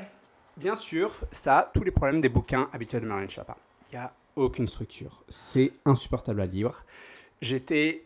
Alors, j'avais l'impression d'être un, un pro- professeur de français emmerdant, en mode... Alors, euh, ça, c'est mal, ça, c'est mal décrit. Ça, c'est censé aller avec ça, et ainsi de suite. Et Dieu, euh, au fur et à mesure que je lisais ce bouquin, en fait, je me rendais compte que j'avais envie, c'est un autre livre que j'avais envie de lire. Ce que le livre que j'avais envie de lire, en fait, c'est ce même livre, mais réorganisé par mes soins. Mon modèle, le NEC plus Ultra, des livres donc d'éducation sexuelle, le guide du zizi sexuel écrit par Zep en je sais plus quelle année. Le guide du zizi sexuel, un livre organisé. Et ça, j'aime. je, suis un, je suis un peu Contre monomaniaque, un peu chiant, mais voilà. Chapitre 1, être amoureux. Chapitre 2, la puberté. Chapitre 3, faire l'amour. Chapitre 4, faire un bébé. Chapitre 5, se protéger. Chapitre 6, fais gaffe. Et zizi bonus et index. C'est organisé, c'est bien, j'adore. Marlène, Marlène, Marlène, Marlène, Marlène. Il n'y a pas de structure, il n'y a rien qui va. C'est pourquoi, aujourd'hui, tous ensemble, on va refaire le bouquin de Marlène. Allez. On va réorganiser ça, on va remixer ça, parce que sinon, je peux, je, je peux pas, je peux plus. Alors, avant de faire tout ça, en fait, il faut savoir pour qui Marlène a écrit ce bouquin. Bah oui. Alors, on va se faire très simple. Marlène, elle a écrit ce bouquin pour les femmes hétérosexuelles un peu bourgeoises. Et si vous ne faites pas partie de ça, si vous ne vous reconnaissez pas là-dedans, passez votre chemin parce que c'est pas pour vous. Tu penses que ça n'a pas été écrit pour les hommes? Non. C'était une question piège, effectivement, je l'ai lu moi aussi, et je pense que c'est pas du tout écrit pour les hommes. C'est pas du tout C'était écrit. pour te relancer, mais oui, vas-y. Non, c'est pas du tout écrit pour les hommes. Alors, un truc assez intéressant en fait, que, et plus que ça en fait, je vais préciser un peu le type de personnes, je pense, qui, euh, auquel ce bouquin s'intéresse, euh, ou s'adresse, pardon. Ce sont des gens qui ont des problèmes un peu sexuels, mais qui cherchent pas vraiment à les résoudre. Je vais en dire plus. Essentiellement, il y avait pas mal de citations du genre ça fait deux ans que je fais l'amour avec mon copain, j'ai jamais eu, on fait la même chose à chaque fois, et j'ai jamais d'orgasme. Du coup, bon, Oh, vous auriez dû voir le regard de Bulle à ce moment-là. du coup, moi je lis cette, euh, cette phrase et je me dis, bon, écoutez, si vous faites la même chose depuis deux ans et qu'il n'y a rien qui change, peut-être essayer de changer quelque chose. Alors, là, quand on le dit comme ça, ça a l'air très bête, mais en fait, quand on lit le bouquin de Le Chiappa, on se rend compte qu'il y a plein de conseils qu'elle donne, parce que je les ai organisés, parce que j'ai bien fait mes devoirs, Merci, docteur Thibault. mais oui. je les ai bien organisés selon différentes thématiques. Et en fait, une- un, un truc vraiment qui ressortait en fait de ce bouquin, c'est elle a- il y a plein de conseils qui sont du genre, bah, c'est des conseils un peu très bêtes. Demandez-vous ce qui vous empêche d'avoir un orgasme. Qu'est-ce qui m'empêche d'avoir un Tu orgasme? sais, t'es tout seul, Alors, t'es Hmm. toute seule chez toi, t'es dans ton lit, t'es en étoile Merde. de mer et t'es là genre... Je veux mouiller. Ouais, qu'est-ce qui m'empêche d'avoir un orgasme là actuellement? Effectivement, et on va rebondir avec un autre conseil. Changez vos habitudes. Alors, bien sûr, tout ça, ça vous paraît très, euh, très, enfin, basique. Bah oui, Bah, enfin, si, tu veux, si tu veux que quelque chose s'améliore, ainsi de suite, bah, tu es censé peut-être faire les choses un peu différemment. Mais en fait, très clairement, ce bouquin s'adresse à des gens auxquels qui vont pas y penser, qui vont être dans leur petite, euh, qui vont faire la même chose à chaque fois et qui vont se dire, ah bah pourquoi c'est pas différent? Très bien. Et donc, on passe à travers, donc, euh, donc voilà. Donc, les conseils de, euh, de, de- on va faire donc euh, Marlène Chapa en une minute. Allez. Vas-y, une Elle- minute de Marlène, je sais pas si on va le Et- tenir, mais go. Top Moi, à je veux les conseils, hein. moi j'ai besoin de mouiller. Hein. Attention, attention, attention. Mouiller, ça Alors. va, c'est l'orgasme après. Déjà, la les, premiers, les premiers conseils, c'est écoutez, bon, essayez de faire les choses un peu différemment et ainsi de suite. Donc, changez de position. Euh, vous pouvez changer vos habitudes. Si vous avez mal, ce n'est pas normal. Merci Marlène. Merci Mais alors, Marlène. Mais ah oui, c'est vrai, ça paraît simple, Il y a elle- peut-être elle- des meufs, ah, je défends le diable, d'accord? Mais il y a peut-être des meufs qui le savaient pas. Oui. Tu vois, qui se font limer depuis des années. Ouais, je pense qu'il y a quand même beaucoup, je pense. Oui, Ouais. voilà, Plus- tu vois. Là, pour l'instant, encore, je pense qu'il y a encore pas mal de gens qui peuvent se reconnaître dans ces. Aïe Marlène est en train de parler directement à Augustin, ça commence mal. Et c'est pour ça que je défends un peu Marlène, parce qu'en fait, c'est pas des mauvais conseils. Et la plupart de ces conseils, en fait, là-dedans, sont de temps en temps un peu contradictoires les uns les autres, mais c'est pas des mauvais conseils. Elle vous conseille aussi, mesdames, par exemple, d'essayer de trouver la bonne morphologie. Qu'est-ce que ça veut dire? Ça, ça veut dire, bah, peut-être que votre euh, partenaire est trop petit, trop grand, pas la, bonne, euh, pas la bonne forme, et ainsi de suite. Et donc, essayez de trouver la bonne forme qui vous convient. On parle de bites. On parle de tout. De partenaire, Ah. formation, on change de partenaire. Non, non, mais, De non, mais oui, mais je veux dire quelqu'un de grand. Oui, oui, oui. Ah, euh, de, de, de toutes les, de toutes les mensurations passons possibles à et imaginables. Elle vous conseille aussi, donc par exemple, euh, si donc euh, de tromper votre partenaire, si bah, celui ne vous convient pas. Bon, Sans lui dire, bien sûr, parce Oui. que alors ne je- pas commencer par lui dire. Excuse-moi, ça ne convient pas, mais direct trompe. le tromper. voilà. Habile. Alors, je mentionne en fait ce, euh, ce conseil parce que c'était vraiment le conseil le plus fou qu'il y avait dans tout le bouquin. J'avais vraiment pas grand chose à me mettre sous la dent. Donc, euh, Franchement, tant que c'est sans discuter avec ton partenaire, c'est déjà relativement fou hein, en soi. Elle Ouais. explique comment dissimuler ou? Euh, oui, non, justement, elle non, ça conseille. c'est dans elle- oser elle- votre, votre Elle vous dit infidélité. ne, ne simulez pas. Ne simulez pas, mesdames, car sinon, bah, en fait, vous rentrez dans une logique là où vous simulez, puis après, vous ne ressentez rien, puis, et ainsi Elle de a suite. raison, sur ça elle a raison. Voilà. Mais c'est pour ça que je dis qu'elle a plein de bons conseils. Elle a raison, mais t'imagines un rapport sexuel où t'es juste sur le dos en étoile de mer et t'es là genre. Non, Non, non, je mais c'est vrai que c'est une manière de- d'éduquer, partager la connaissance, même si la simulation peut être excitante. Bref, elle a pas tort. Ah, passons, Voilà. continuons. Comme dirait. Perceval, c'est Voilà. pas faux.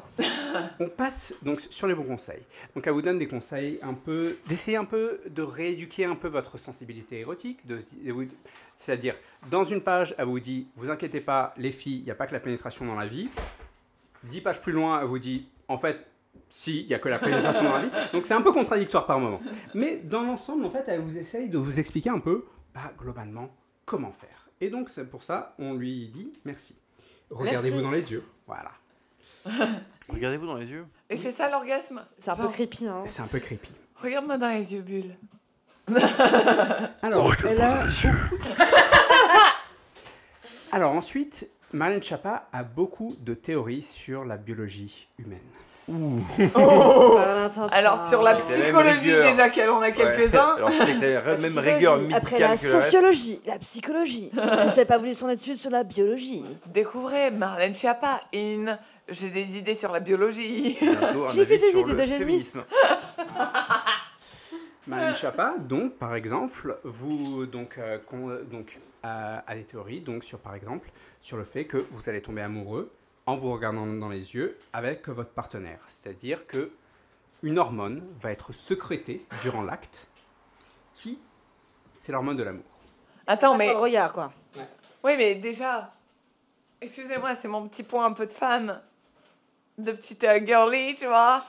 Mais est-ce que t'es forcément obligé de- de- d'être amoureux de quelqu'un pour coucher avec lui, tu vois? Genre, t'as l'impression dans que les yeux. Ouais, t'as- cette relation quand il est en missionnaire au-dessus de toi et que t'es là, genre, waouh, je l'aime. Et deuxième question, quid des aveugles? Oh, beau jeu. Et les, et les infirmes et les handicapés, hein? Est-ce que Et les borgnes? peut-être ne devrais-je pas les appeler les infirmes déjà pour commencer Mais soit. Bah, on Fanny, on va vraiment. encore avoir des problèmes à cause de tes conneries. Est-ce qu'au niveau du Kamasutra, ça limite pas vachement quand même Bah, oui, Ça enlève un paquet de positions. ça enlève un paquet de positions. Toutes les positions mais, sauf mais ne t'inquiète pas, que- parce qu'en fait, il y a tous les conseils possibles et imaginables. Allez. Même des conseils contradictoires. Comme- Ah, on aime ça. Les contradictions de Marie Chabat Alors, les filles, il n'y a pas que la pénétration dans la vie, mais en fait, quand même un peu. Avec un écart de 10 pages entre les deux. J'adore. Franchement, Je me souviens justement qu'elle disait que c'était débile de se considérer comme soit clitoridienne, soit vaginale, soit ci, soit là. Et en même temps, elle donne des conseils aux meufs qui sont clitoridiennes et aux meufs qui sont vaginales. Et tu te dis, mais sois un peu cohérente, ma fille. Elle est pas scientifique, cette femme. Ah, ah, bah, si c'était que ça. peut-être qu'elle évolue sur la question, car en fait, elle, euh, donc, elle rappelle aux femmes qu'il n'y a pas de femmes clitoridiennes, il n'y a pas de, vagina, euh, de femmes vaginales. Alors, je- en 2019, je me souviens plus en fait si c'est déjà l'époque, là, où on avait fait donc euh, l'IRM du clitoris en érection ou quelque chose comme ça. Je connaissais pas ça.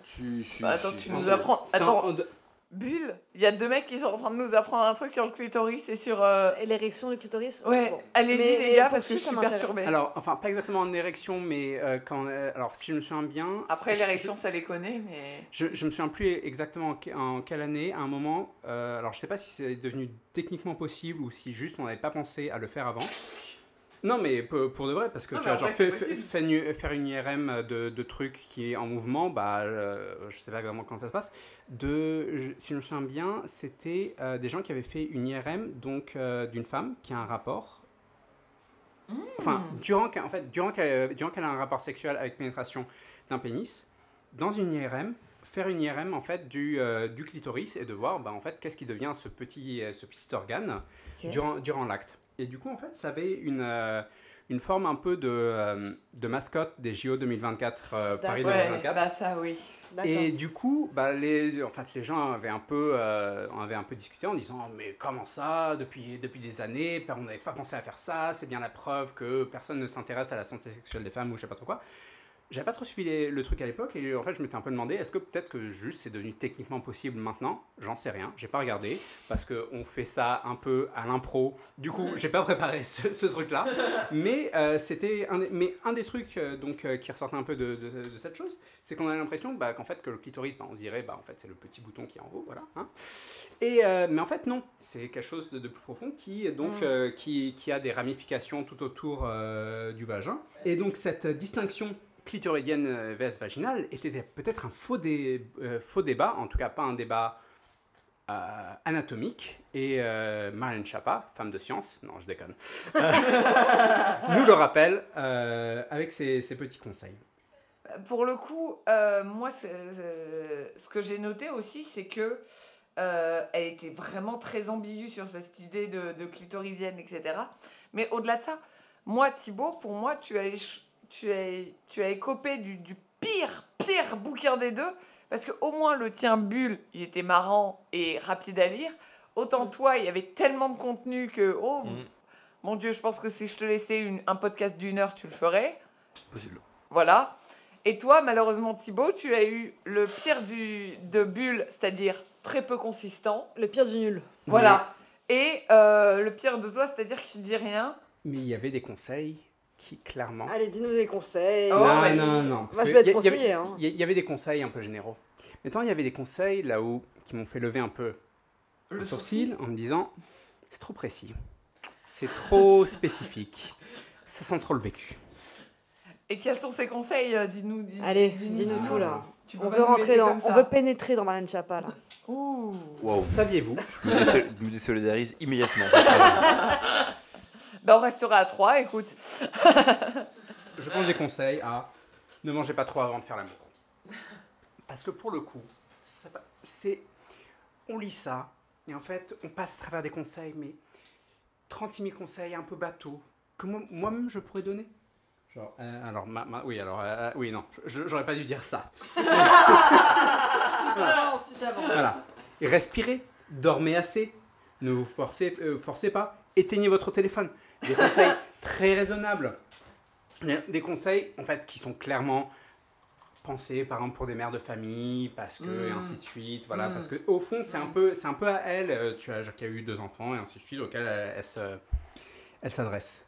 Mais, à travers tous ces conseils un peu bateaux, un peu normaux, et ainsi de suite, il y a alors attention, ne mangez pas trop avant de faire l'amour. Ok, très bien. Mangez léger, Ouais. de la soupe, de je sais pas trop quoi. En tant que, que femme, je peux comprendre. Quand tu t'es fait une raclette, t'as peut-être pas envie d'être soulevé, d'être touché partout. Ok. Pour l'orgasme, c'est pas le meilleur. Vaut mieux baiser à jeun. Non, je- Ouais. 24, 24 heures à jeun, Tu sais, quand tu Comme- t'endors à moitié. comme pour une que- opération. Ah Vas-y. L'orgasme anal n'est pas le plus simple à ressentir. Bon. C'est pas- c'est pas faux ça. Mais ça me rappelle un petit peu ce que, ce que Augustin disait sur les fétichismes du pied. C'est genre, Alors- bah maintenant en fait, Mmh, Marlène. ouais. Mais en fait, oui, pardon. Parce que là, en fait, D'abord je- la base. Voilà. Là, je donne que les titres en fait. Mais ensuite, ça, c'est le titre dans le bouquin, de la, de- du micro-chapitre qui fait une page. Mais ensuite, il y a tout ce qui vient après. Et là, vraiment, on ressort que c'est quelque chose, vraiment, c'est du vécu. Et, mais du coup, moi, j'aime bien parce qu'au fond, j'étais entré dans ce bouquin, un peu comme vous tous, j'ai envie de le juger. Mais vraiment, de ce bouquin, j'en suis ressorti un peu avec une certaine tendresse envers Marie-Mélanie, malgré tous ses défauts, malgré ses choix politiques, malgré son opportunisme, et ainsi de suite. C'est, je, j'arrive pas à vraiment détester les gens, et du coup, si je lis un bouquin d'eux dans lequel, en fait, ils ressortent un peu de ce bouquin, je peux pas les détester. On t'a juste demandé de parler d'un- bouquin sur Oui. l'orgasme. Et tu nous parles de ses choix politiques. Je sais pas, mais oui, parce qu'on en a parlé, ainsi de T'as suite. eu de mais la sympathie. Mais oui, je- mais oui, je, mais j'ai de la sympathie pour tout le monde. Donc, il y a un, peu- donc il y a un peu tout ça. Et en fait, dans tout ce bouquin, on ressent un peu Marie-Mélanie. On ressent un peu qui elle est. Et c'est pour ça que, au fond, il était assez divertissant. Yes. Du coup, tu as plutôt apprécié ce bouquin. Est-ce qu'on peut dire que tu es une Marlène convertie Que tu es une Marlène Zouz Que maintenant tu, tu vas la défendre? Euh, faudrait pas déconner trop non plus quand même. Il y a des bornes aux limites et euh, c'est faut pas que ça soit la porte ouverte à, les- à toutes les fenêtres. Mais franchement, Marie Mileni, si tu écoutes ce podcast, pour une somme raisonnable à négocier, parce que je sais pas exactement qu'est-ce que c'est une somme raisonnable pour toi. Qu'est-ce que tu proposes? Je suis prêt à passer à travers tous tes bouquins là où tu donnes des conseils, à tout réorganiser, à trouver des sources, parce que... Alors là, c'est un débat qu'on a eu avec les autres membres de ce podcast. On se demandait, est-ce que tu écrivais toi-même ces bouquins? Écris-tu toi-même tes bouquins, Marie? Non, Et mais- bah moi, je pense que qu'elle les écrit elle-même. Parce que honnêtement, il y en a pour beaucoup, c'est trop mal écrit. Pour que... je veux dire, tu payes quelqu'un et les... et- auteur professionnel Oui. soit dessus. Sauf si elle paie un stagiaire. Hein. Ah non, non, j'y crois pas. Bah, elle le paye pas du coup si c'est cher. Ouais, non, C'est l'État français, nos impôts Non, mais que, que- que- 34 bouquins à la musardine, c'est alimentaire. Je pense qu'elle a tout écrit elle-même. Et franchement, mais maintenant que tu es au sommet, maintenant que tu es au top, je veux dire, faut repasser un. Je veux dire, oser l'orgasme féminin. Franchement, moi, je me propose de juste reprendre ce bouquin, Oh my god. de rajouter des. des... Parce que ensuite, je me suis dit, mais merde, c'est mal, c'est mal expliqué, il n'y a aucune structure, c'est pas ce bouquin que j'ai envie de lire. Je me suis dit, après, d'abord, j'ai pensé le guide du sexuel. Mais bon, c'est des bouquins d'éducation euh, sexuelle basique, c'est-à-dire, s'il vous plaît, faites pas des gosses en tant qu'adolescent, genre le viol, le truc, le machin, le consentement, des trucs de base. Mais en fait, Qui sont importants. qui sont- oui, qui sont, qui sont importants. Mais en fait, le bouquin que j'avais envie de, de lire de Marie Mileni, c'est je suis allé chercher d'autres bouquins. Où je me suis dit, ah, Il y a peut-être moyen. Il y a peut-être moyen de trouver un truc intéressant là-dedans. mais oui. Et en fait, moi, le, euh, donc, euh, donc, à une extrémité du spectre, le bouquin que j'ai trouvé, qui, qui avait l'air très amusant et que j'ai un peu commencé à lire, c'était The Science of Orgasm. Écrit donc par, euh, des, donc, euh, des, euh, par Barry R. Komisaruk, donc je crois que c'est un américain. Mhm. Et en fait, là-dedans, dans ce bouquin, il décrit un peu, biologiquement, comment est-ce que tout ça fonctionne. Quel effet, quel effet ça a à la dépression, quel effet ça a à la médicament, et ainsi de suite. Et honnêtement, pour quelqu'un qui a un esprit scientifique un peu comme moi, j'étais un peu en mode, oh mon Dieu, j'aurais tellement aimé que ce soit le bouquin que Marlène Schiappa a écrit. Alors bien sûr, c'est beaucoup demandé. Je sais que c'est beaucoup demandé. Mais quelque chose entre le guide du sexuel et ça, je pense qu'il y avait moyen de faire quelque chose. Surtout avec la position que, que, que Marlène Schiappa avait. Bref, moi, je propose mes services pour un prix raisonnable. On peut faire un bon bouquin. Je, je crois en, en nous. Ça veut dire que Thibaut va vous expliquer l'orgasme féminin et comment l'atteindre, ce grand expert. On y croit. Et euh, Enfin, il va sous-traiter Marlène Chapa pour le faire. ah mais non, c'est lui qui va être sous-traité. Ça va être, euh, ça va être le petit auteur de Marlène. Je vais me faire de l'argent. Ce, ce podcast n'est qu'un tremplin vers- En tout cas, merci beaucoup Thibaut. Moi, j'ai trouvé que c'était un livre qui était quand même très vide. Je sais pas si tu es d'accord avec moi. Oui, c'est pour ça que c'était très dur de faire ces, de meubler ces 10-12 minutes. Combien de pages là? Euh, je sais pas. On est autour chose- des centaines, 130, euh, 130, Ah oui, Cent donc, je- pages. ouais, à peu près comme, Non, comme mais à chaque c'est fois. Quoi. c'est- Ouais. c'est- c'est écrit gros, euh, ça prend pas toute la page. Mais typiquement, il y a une page juste pour dire que les pilules, c'est pas cool à chaque fois. Et t'es là genre, bah Les oui ma sœur, euh, ça fait Non, mais- 20 ans qu'on l'entend. Les pilules d'Exta ou les pilules. euh, Malheureusement pas les pilules d'exta, mais les pilules contraceptives, D'accord. bulles. Non, mais... Ces gens-là ne... J'espère qu'ils prennent un peu d'exta de temps en temps quand même, ça serait marrant. Ils ont l'air de prendre beaucoup de coke. Ouais, j'espère. Encore une fois, tu vois, pour tenir, j'espère qu'ils tiennent Ouais. ça. Comme dit Parce que sinon... Hmm cocaïne dans le jean. euh, voilà. Bref, on s'en fiche. Mais du coup, ouais, c'est un, un livre qui est, en tout cas, fran- franchement, t'as eu le plus dur à lire parce que c'était le plus vide et en même temps le moins fun. Bah, c'est- C'était pas dur à lire, mais c'est dur à commenter. Est-ce que vous pensez qu'elle est traduite, Marie- Marie Ménelli Je ne pense pas. Mais en tout cas, s'il fallait résumer tout ça, est-ce que vous avez un mot pour résumer votre lecture? Bordélique. Très bien, ça me semble très bien comme mot. Euh, moi, j'aurais dit calvaire, mais Je sais pas si dire euh, bah, stéréotype, quoi. ouais, en vrai, vu celui que tu t'es tapé, c'est-à-dire euh, les films bien n'avalent pas, Ça me semble plutôt logique. Et toi, Thibaut? Contradictoire, parce que comme toutes les, euh, les managers toxiques, ma- Marie Mélanie a beaucoup de conseils et d'ordres à donner aux gens, mais souvent ils sont contradictoires entre eux. J'aimerais d'abord remercier ceux qui sont restés jusqu'à la fin. Vous pouvez nous retrouver sur toutes les plateformes d'écoute, Apple Podcasts, Spotify, Deezer et Podcast Addict. Si notre concept vous plaît et que vous voulez nous soutenir, vous avez qu'à vous abonner. Nous publions un épisode par mois et le prochain concerne un ancien président et sa romance imaginaire avec une princesse. Rien que ça.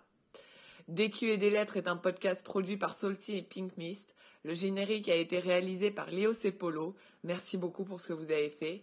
L'identité graphique par Chloé Sorel. Allez voir son travail, c'est trop trop bien. Le mixage et le montage audio ont été réalisés par Gabriel Copy. Merci à toi. Merci enfin à tous les chroniqueurs, Augustin, Thibaut et Bulle. Merci à notre coprod Sipan pour avoir assuré la technique durant notre tout premier enregistrement. Et puis enfin, comme c'est notre toute première, voici quelques remerciements spéciaux. Merci à ma mère pour m'avoir aidé à trouver ce concept et à le peaufiner. Merci à ma sœur aussi. Et enfin, merci à Oma Clochat de ne pas avoir été trop chiante pendant l'enregistrement. Merci et salut à tous.